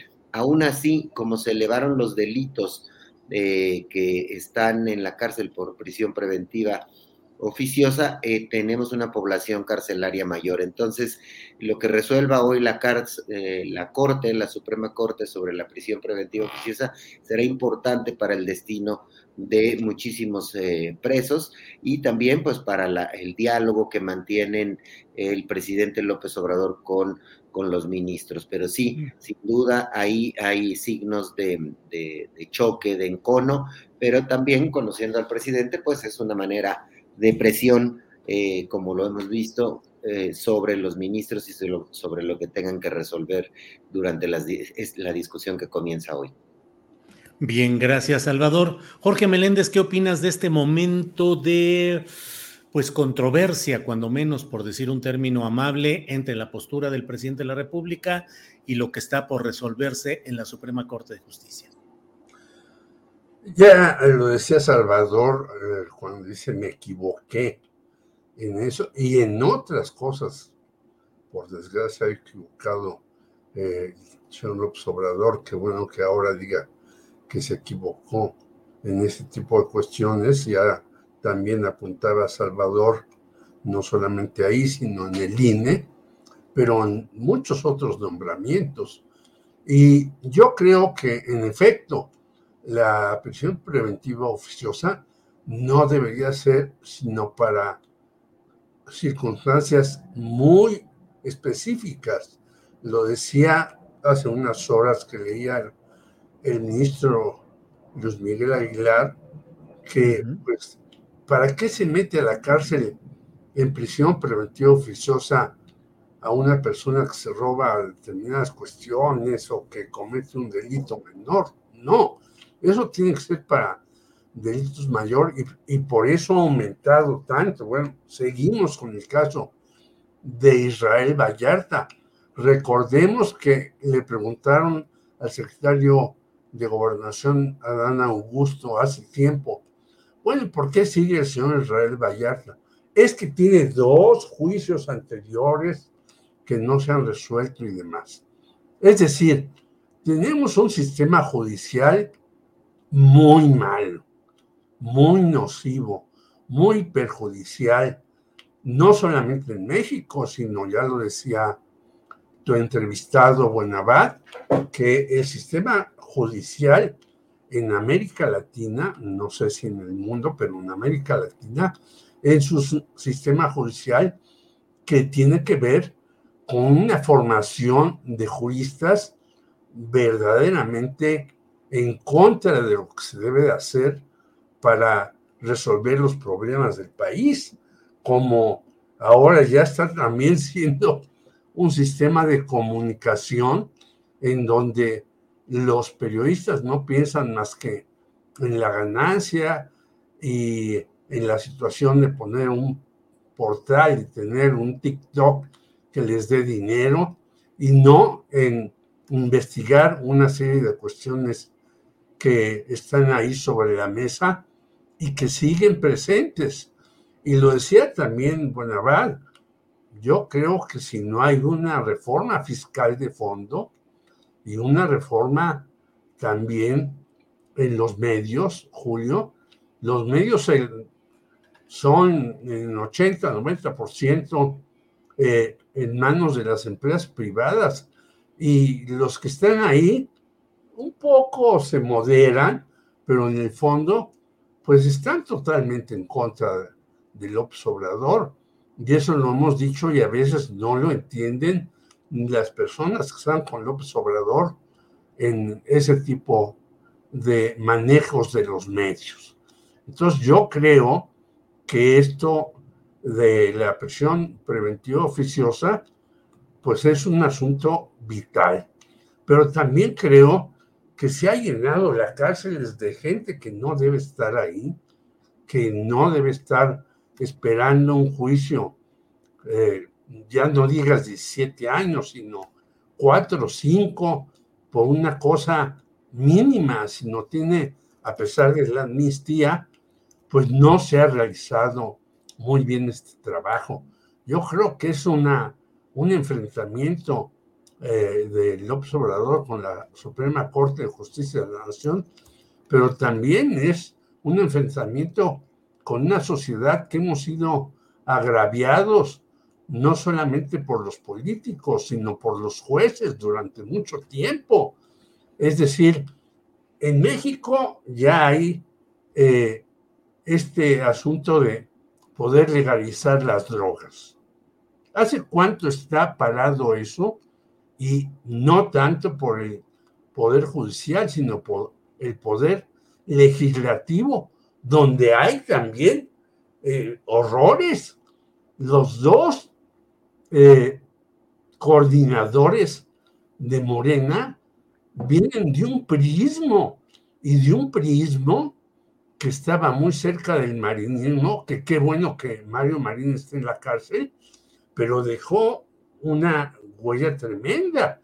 Y si vemos en Puebla, pues el marinismo salió y el morenovillismo feneció por el accidente. Pero este señor Barbosa también no es de fiar.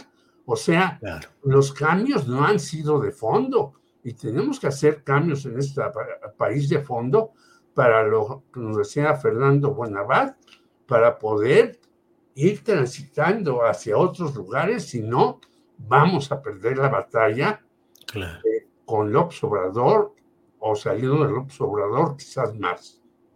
Gracias, Jorge Meléndez. Salvador Frausto, en los eh, temas de estas horas eh, está también el tema de las divergencias entre el presidente López Obrador y el coordinador de los senadores de Morena, Ricardo Monreal expresadas estas divergencias de una manera muy eh, contundente en la pelea por el control de la presidencia de la mesa directiva, la ausencia de secretarios de Estado eh, un día antes en la plenaria y luego el jaloneo que se dio en lo que finalmente terminó poniendo a Alejandro Armenta como presidente de la directiva. Pero viene también el tema de la votación en el Senado sobre la Guardia Nacional. ¿Cómo ves estos jaloneos internos, Palacio Nacional, control legislativo en la Cámara de Senadores, Salvador. Sí, pues eh, para mí fue una gran sorpresa eh, ver la votación en el, en el Senado para elegir al presidente de, mm, del Senado, de la mesa directiva del Senado, en la que gana Alejandro Armenta. Fue un día periodísticamente muy emocionante porque en la mañana gana Armenta en la votación interna de Morena después se van a, la votación con los demás partidos de oposición para ver quién iba a presidir el Senado y gana el candidato de Monreal, gana Alejandro Armenta en algo que eh, pues eh, mostró un músculo y que él tiene el control del Senado, como diciendo el Senado, el Senado soy yo, yo gano al, eh, al pongo al presidente de la, de la mesa directiva, pero además eh, eh, queda con 52 votos, eh, tiene 65 votos Armenta y la oposición no vota por Armenta, pero vota por Monreal.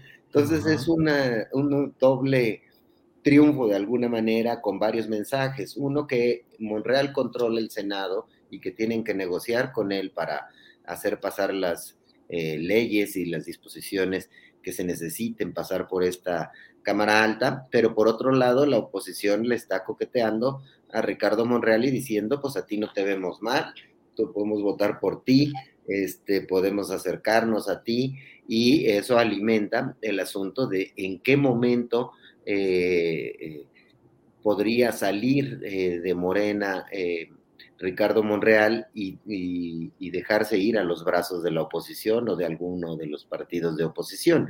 Entonces, es muy interesante eh, esto porque tiene esas lecturas de decir, eh, habrá ruptura en Morena y se irá em, eh, Ricardo Monreal. Por otra parte, le hicieron un vacío antes de aquella votación los secretarios de Estado, incluido el secretario de la Defensa, el secretario de, de Gobernación, la de Seguridad Pública, eh, una buena cantidad de senadores, eh, la cúpula de, Morena, le hicieron el vacío a, Monreal y ni aún así, a, pesar de todo eso, ganó y pudo poner al presidente del Senado. Entonces, eh, sin duda, de cara a la votación para que ya pasó en la Cámara de Diputados y que ahora tendría que, que tener los votos suficientes en el Senado, pues tienen que tener un acercamiento con Ricardo Monreal y eh, al parecer ese acercamiento es a partir de Adán Augusto López y están en conversaciones para que esa eh, eh, cambios a las leyes, que ya no reforma constitucional,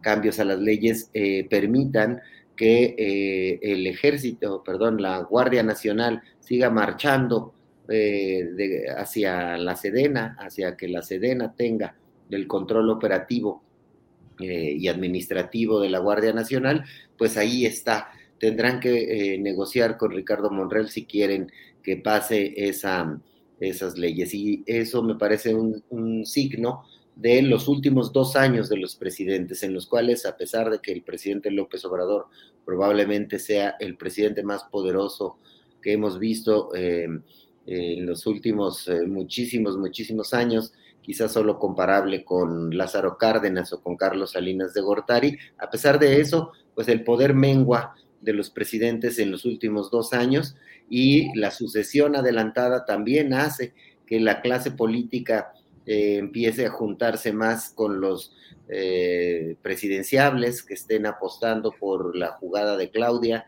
que por la jugada de Adán Augusto, por la jugada de Ricardo Monreal por la jugada de Marcelo Ebrar, quien por cierto, él sí fue con Ricardo Monreal, se abrazó, se dijeron amigos y de ahí se pasó a ver a los del verde, quienes le gritaron presidente, presidente eh, con euforia en aquel momento.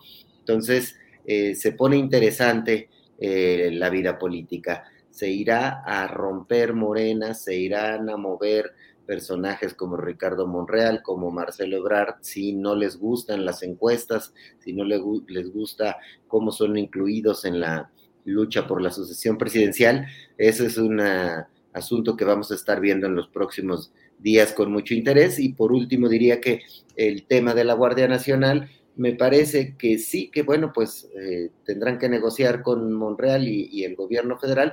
Y por otra parte, eh, me parece que es como un, es eh, una especie de mal necesario o, un, o la opción menos peor el asunto de que eh, la Sedena controle a la Guardia Nacional porque me parece que no hay tiempo y ya no hay posibilidad de que se lance un plan como aquel por los que apostaron Vicente Fox o Felipe Calderón de profesionalizar policías tipo AFI.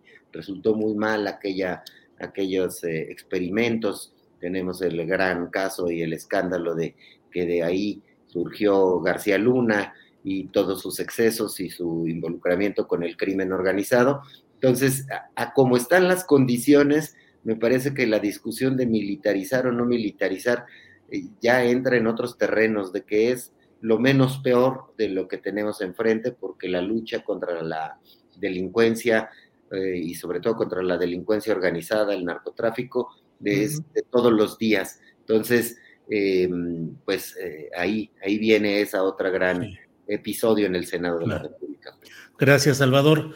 Jorge Meléndez, pues se ha puesto sabrosa ahí la disputa entre Palacio Nacional y la coordinación del Senado con todos estos episodios que hemos comentado y que ya ha detallado Salvador Frausto.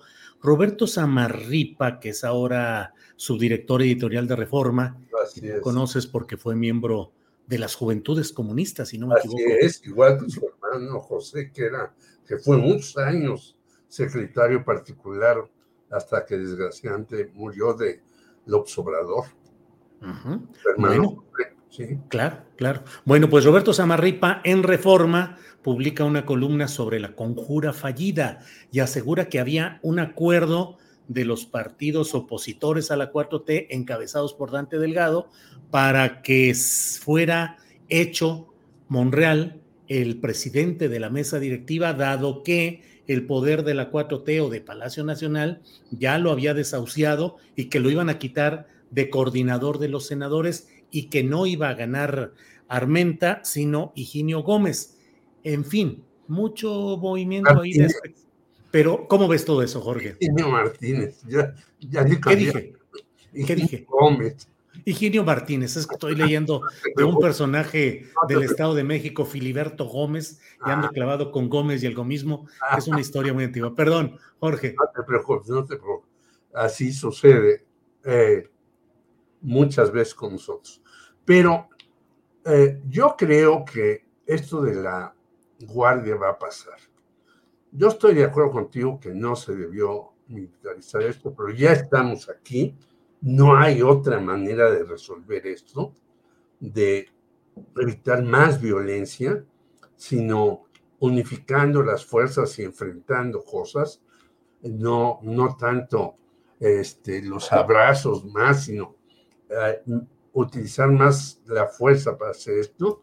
Yo creo que Montreal lo dejó pasar, leí con mucha atención lo que dice Samarripa, pero eh, yo tengo este, en base a lo que sea Salvador Frausto, yo no sé por qué, y ya a lo mejor a, destiempo, abrió tan rápidamente la sucesión López Obrador. Creo que eso fue un grave error, porque en efecto, todo el mundo ya anda luchando por aquí, por allá, por allá.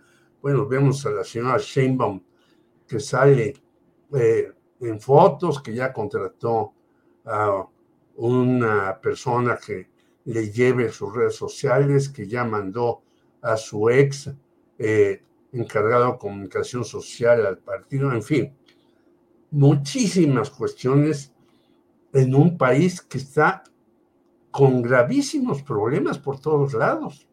Y yo creo que esto de la sucesión presidencial, pues ya también entra en, esta, eh, en este artículo que hace Samarripa, que me parece que es un eh, articulista que da buenos datos, que no juega con las especulaciones, y creo que a Monreal, pues lo están apapachando Dante Delgado y otros más.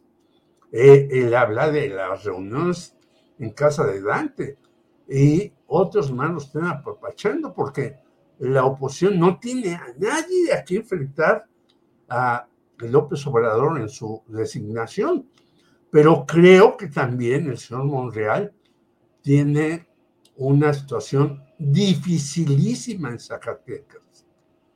Los dos hermanos están justamente en donde la violencia estalla todos los días de manera sin medida y no se puede parar eso.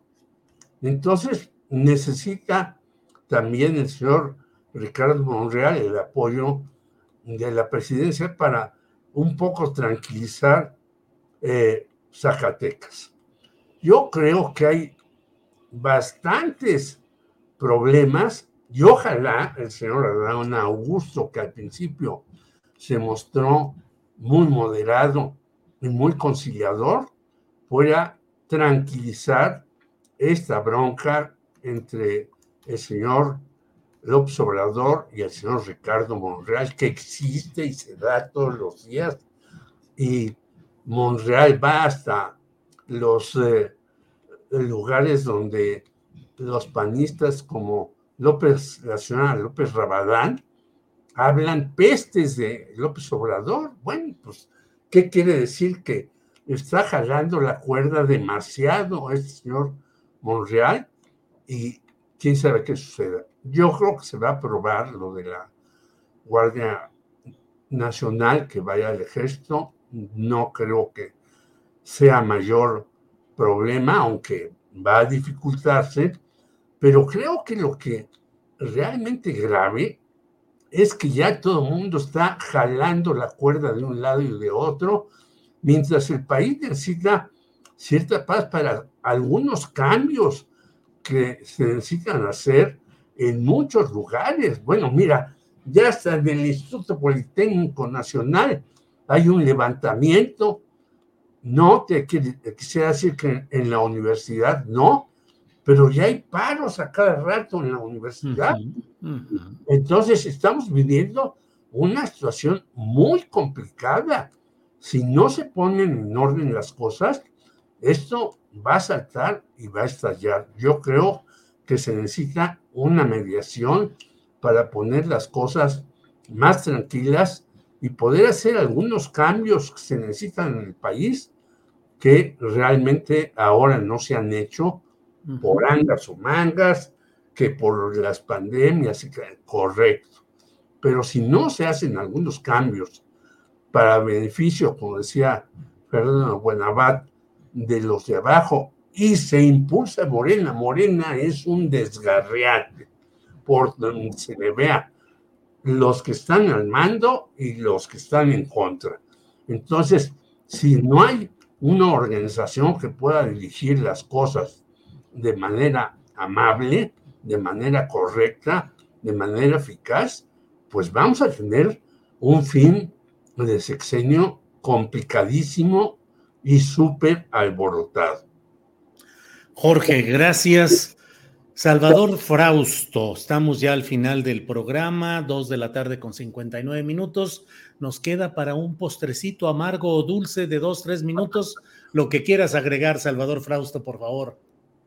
Bueno, pues seguir eh, con mucha atención estas dos eh, votaciones eh, que va a haber, tanto la de la prisión preventiva oficiosa en la Suprema Corte de Justicia, que de ahí depende el futuro de muchísimos presos, y la de la Guardia Nacional en el Senado de, la República. Esos dos son dos de los grandes asuntos de esta semana que van a marcar la agenda y van a marcar la discusión y van a determinar también em, el rumbo político del, país. Veremos eh, si logra el presidente sacar avante sus dos eh, dos posiciones que son importantes para su gobierno y veremos eh, si la oposición a estos dos planteamientos eh, muestran fuerza y logran detenerlo. Es un asunto para mí de pronóstico reservado, ambas, ambas cosas. Entonces, veamos, veamos qué pasa. Y bueno, pues es un gusto participar en este, en este espacio, Julio y Jorge. Gracias, Salvador. Eh, Jorge Meléndez, postrecito dulce, amargo, como usted lo quiera eh, diseñar. Pues eh, yo les diría que a las seis y media vamos a estar en Periodistas Unidos y vamos a entrevistar a una muchacha que tiene que ver con la protección a periodistas, que sigue implacable el asesinato de periodistas y sabemos que presentan supuestos asesinos de los periodistas, pero nunca llegan al fondo. Ella se llama Samantha Páez y estará con nosotros en Periodistas Unidos para hablar sobre este asunto, porque también ahí las cosas están verdaderamente terribles. Imagínate, el señor que está a cargo de los mecanismos dice que hasta enero habrán unas nuevas situaciones y a ver si se pueden hacer las cosas de mejor manera. Mientras llegamos a enero, que son cuatro meses, pues van a seguir matando compañeros como no, como lo han hecho en los últimos días y semanas. Bien, Jorge, pues eh, muchas gracias. Gracias, Salvador Frausto, por esta ocasión. Muchas gracias y buenas tardes, Salvador. Buenas tardes, saludos a ambos. Gracias. Jorge Meléndez, gracias y buenas tardes. Ah, un abrazo a todos y muchas gracias a ti, a Salvador y a todo tu equipo y a la audiencia que nos escucha y nos soporta. Muy amable. Gracias a ambos. Hasta luego. Gracias. Buenas tardes. Bueno, pues esta ha sido la mesa de periodismo de este lunes. Gracias por acompañarnos en esta etapa y no se vaya porque a continuación estamos con Adriana Buentello para ver más información relevante de este día. Adriana, buenas tardes. ¿Cómo estás, Julio? Muy buenas tardes. Saludos a todos los que nos ven todavía por acá. Julio, nada más para comentar que en esta sesión de la Suprema Corte de Justicia de la Nación, además de que fue ahí complicado, creo que al parecer una de las intervenciones eh, difíciles de interpretar y estuvimos también ahí siguiendo a algunos de los especialistas en las redes sociales porque ya sabes, la votación se decía que iba 4-0, después no que 3-1. Eh, bueno, finalmente en esta propuesta, Julio, del ministro Luis María Aguilar, en este proyecto que proponía la eliminación de la prisión preventiva oficiosa va a continuar mañana, pero en la discusión hasta el momento eh, quedarían tres eh, eh, contra, contra uno. Se pronunciaron en contra Loreta Ortiz, la ministra también Yasmín Esquivel, y entre otras cosas, la ministra Loreta, aunque señala que defiende, por supuesto, el tema de los derechos humanos, es al legislativo a quien correspondería modificar la constitución y que sería pues muy delicado en cuestión de la división de poderes que la Corte se autoconceda esa facultad. Otro, eh, en el caso del ministro Pérez Dayán, dijo que no le correspondía también eh, asumir una tarea que no se le asignó, que no es quien para desprender hojas de la Constitución. Y eh, lo que les comentaba que causó esta, esta, esta confusión y votó en favor del proyecto del ministro Aguilar. Vamos a ver este pequeño video. En conclusión, Votaré a favor del proyecto, puesto que considero que las normas impugnadas se insertan dentro de un sistema de prisión preventiva automática que incumple con los derechos humanos, con la libertad personal, con la presunción de inocencia de los imputados. Sin embargo, hago lo anterior partiendo de una interpretación armónica y sistemática del artículo primero y 19 constitucional, privilegiando la importancia siempre de mantener la integridad de nuestra Constitución y rechazando la propuesta de inaplicar una norma que forma parte del parámetro de control que nos hemos comprometido sobre todo a respetar y proteger. Bueno, Julio, esta es precisamente la postura del ministro González Alcántara Carranca. Así que vamos a darle seguimiento a este tema porque continúa la sesión eh, mañana y van pues, a haber muchas reacciones en este tema, Julio.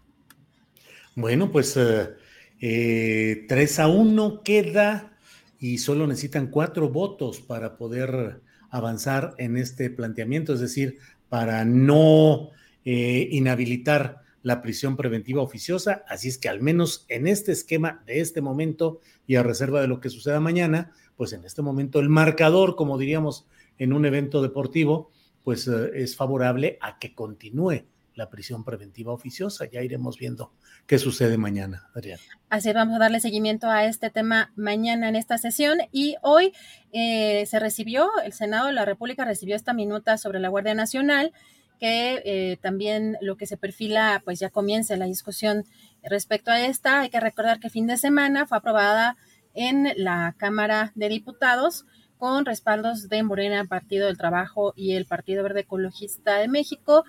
Y respecto a uno de los temas también que ya mencionabas, Julio, esta iniciativa de una legisladora del PRI respecto a la Guardia Nacional y una modificación incluso constitucional, el presidente del PAN, Marco Cortés, advirtió precisamente que está en riesgo la, eh, la alianza, la alianza de Va por México. Vamos a escuchar qué fue lo que dijo. Es que nos sorprendió a todos la iniciativa que presentó esta legisladora del PRI, que no se ha discutido. Esa es otra iniciativa que está en la Comisión de Puntos Constitucionales. La acaban de presentar el día 2 de septiembre. Esa iniciativa que presentó esta legisladora modifica la Constitución Nacional. Decimos no. Y esperamos que todos los partidos que forman parte de la coalición Va por México se mantengan en ese compromiso de no modificar la constitución y de no permitir que siga la militarización de nuestro país. Por eso rechazamos esa iniciativa. ¿Y pone en riesgo la alianza para el 2024? Por supuesto, es un compromiso que hicimos de cara a toda la vez vemos más militar, porque este gobierno desmanteló las policías, la federal. Eso dijo Marco Cortés, Julio, pero también Luis Cházaro del PRD también señaló en, esta situación que desconocen esta iniciativa, que no la van a acompañar, que no la acompaña ni PRD, ni el PAN, ni una buena parte del PRI. Vamos a escuchar. y desconocemos esa, esa iniciativa presentada por una diputada del PRI. No vamos a acompañarla, ni el PRD, ni el PAN, ni un gran bloque del PRI, porque justo estamos hablando de no militarizar al país y ella hace un planteamiento en el sentido contrario. Eso no está acordado con las presidencias nacionales de PRD, PAN y PRI y por lo tanto no vamos a apoyar. Pues ya veremos en qué termina esto, porque evidentemente abre pues una fisura que no podemos saber de qué tamaño será, pero abre una fisura en la postura unitaria que han mantenido hasta ahora los partidos que convergen en Va por México, PRI, PAN y PRD.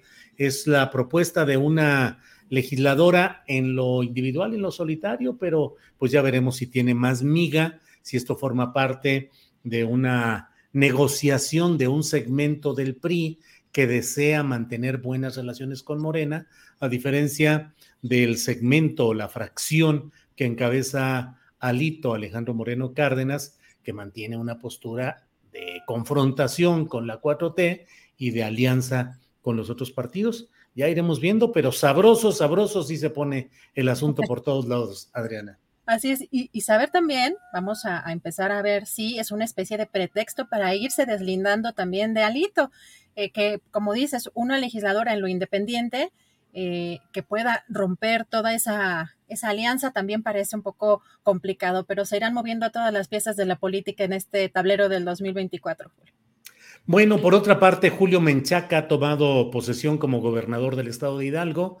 Es eh, alguien con una larga historia de priismo, es decir, es una corriente priista que bajo el emblema de Morena llega a un histórico relevo de siglas en eh, Hidalgo, donde ha sido siempre durante décadas eh, un reducto del peor prismo, de un prismo caciquil, de un prismo de horca y cuchillo en muchos casos, en un estado siempre atosigado, porque además ha producido varios personajes relevantes a nivel nacional, el estado de Hidalgo, en el esquema del PRI. Llega Julio Menchaca como nuevo eh, gobernador y hubo, curiosamente, Adriana, hubo aplausos para los asistentes, para algunos de ellos, y hubo rechifla para Ricardo Monreal precisamente y para los exgobernadores priistas que se asomaron por ahí. Hubo porras a dos, a Claudia Sheinbaum y a Marcelo Ebrard, y hubo abucheos a Monreal y a exgobernadores priistas que asistieron a la sesión. Pues ahí están Ignacio Mier Velasco en Pachuca para acompañar a Julio Menchaca.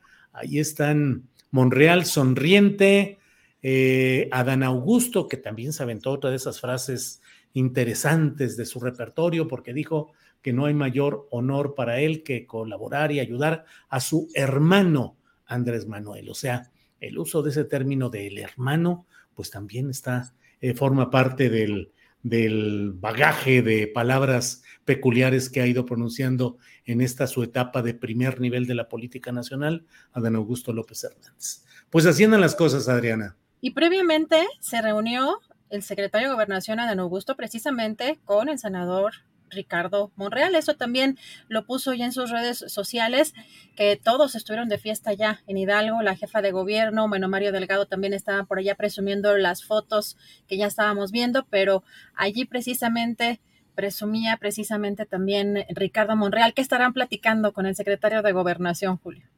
Pues sí, imagínate cómo andan las cosas de complicadas, una prueba, un momento de continuidad de Monreal o no en la coordinación de los senadores de Morena y la jefatura política del Senado, pues va a ser el trámite que dé y los resultados que logre en cuanto a la Guardia Nacional. Eh, fríamente ha de decirse que Ricardo Monreal ha entregado siempre buenas cuentas a los propósitos encomendados, deseados o promovidos por Palacio Nacional. En todos los casos ha habido una respuesta, una, un procesamiento legislativo favorable a todo ello. Vamos a ver si aquí es la excepción y si fuera la excepción, eh, qué costo político tendría para unos y otros, Adriana Buentello. Así es, Vamos a estar muy pendientes de todo cómo se va a estar moviendo, pero hoy no sé si viste el cartón de Elio Flores, qué bárbaro, fuerte el cartón de. No, no lo vi, ¿cómo va? Que eh, pues trae una, eh, trae una, creo que es una, eh, un pico, déjame, porque soy muy mala para describir, pero este, así como contra Morena. Ah, ya lo vi, monrealismo mágico. El monrealismo, sí, que me pareció que justamente con esta imagen que vemos en la reunión de del secretario de Gobernación, Adán Augusto y Ricardo eh, Monreal, pues me remitió justamente a esta, a esta imagen del monrealismo mágico, que sí es un, pico, ¿no? Ahí destrozando el edificio de Morena. Sí, está con el pico y dice, no me voy, no me voy y no me voy. Y bueno, eh, en el edificio de Morena, golpeado, con estrellas y con eh, ramificaciones del golpeteo que le está dando el monrealismo mágico, ¿sí? Como siempre, mira, Adriana, un buen cartón dice más que 80, 800 columnas y 200 ensayos y no sé cuántas cosas. Ahí está resumido el asunto de lo que es este monrealismo mágico, Adriana. Así es, acá por acá también nos ponen monrealismo trágico más que mágico. Pues sí, En fin, pues bueno, pues son las 3 eh, de la tarde con 13 minutos, Adriana. Eh, vamos a darle gracias a quienes nos han acompañado, a la audiencia, darle las gracias, igual a Tripulación Astillero. Nos vemos a las 9 de la noche en la videocharla astillada. Y bueno, Adriana, a preparar el siguiente programa pues buen provecho, que ya huele a sopita, buen provecho y hasta mañana. Gracias a todos, gracias Julio. Hasta luego.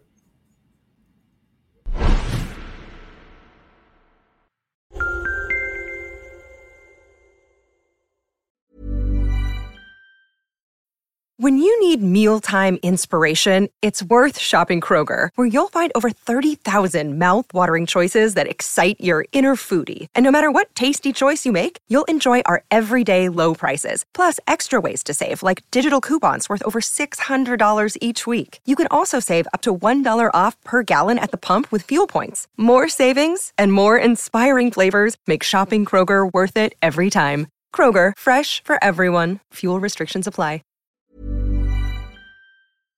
Para que te enteres del próximo noticiero, suscríbete y dale follow en Apple, Spotify, Amazon Music, Google o donde sea que escuches podcast. Te invitamos a visitar nuestra página julioastillero.com.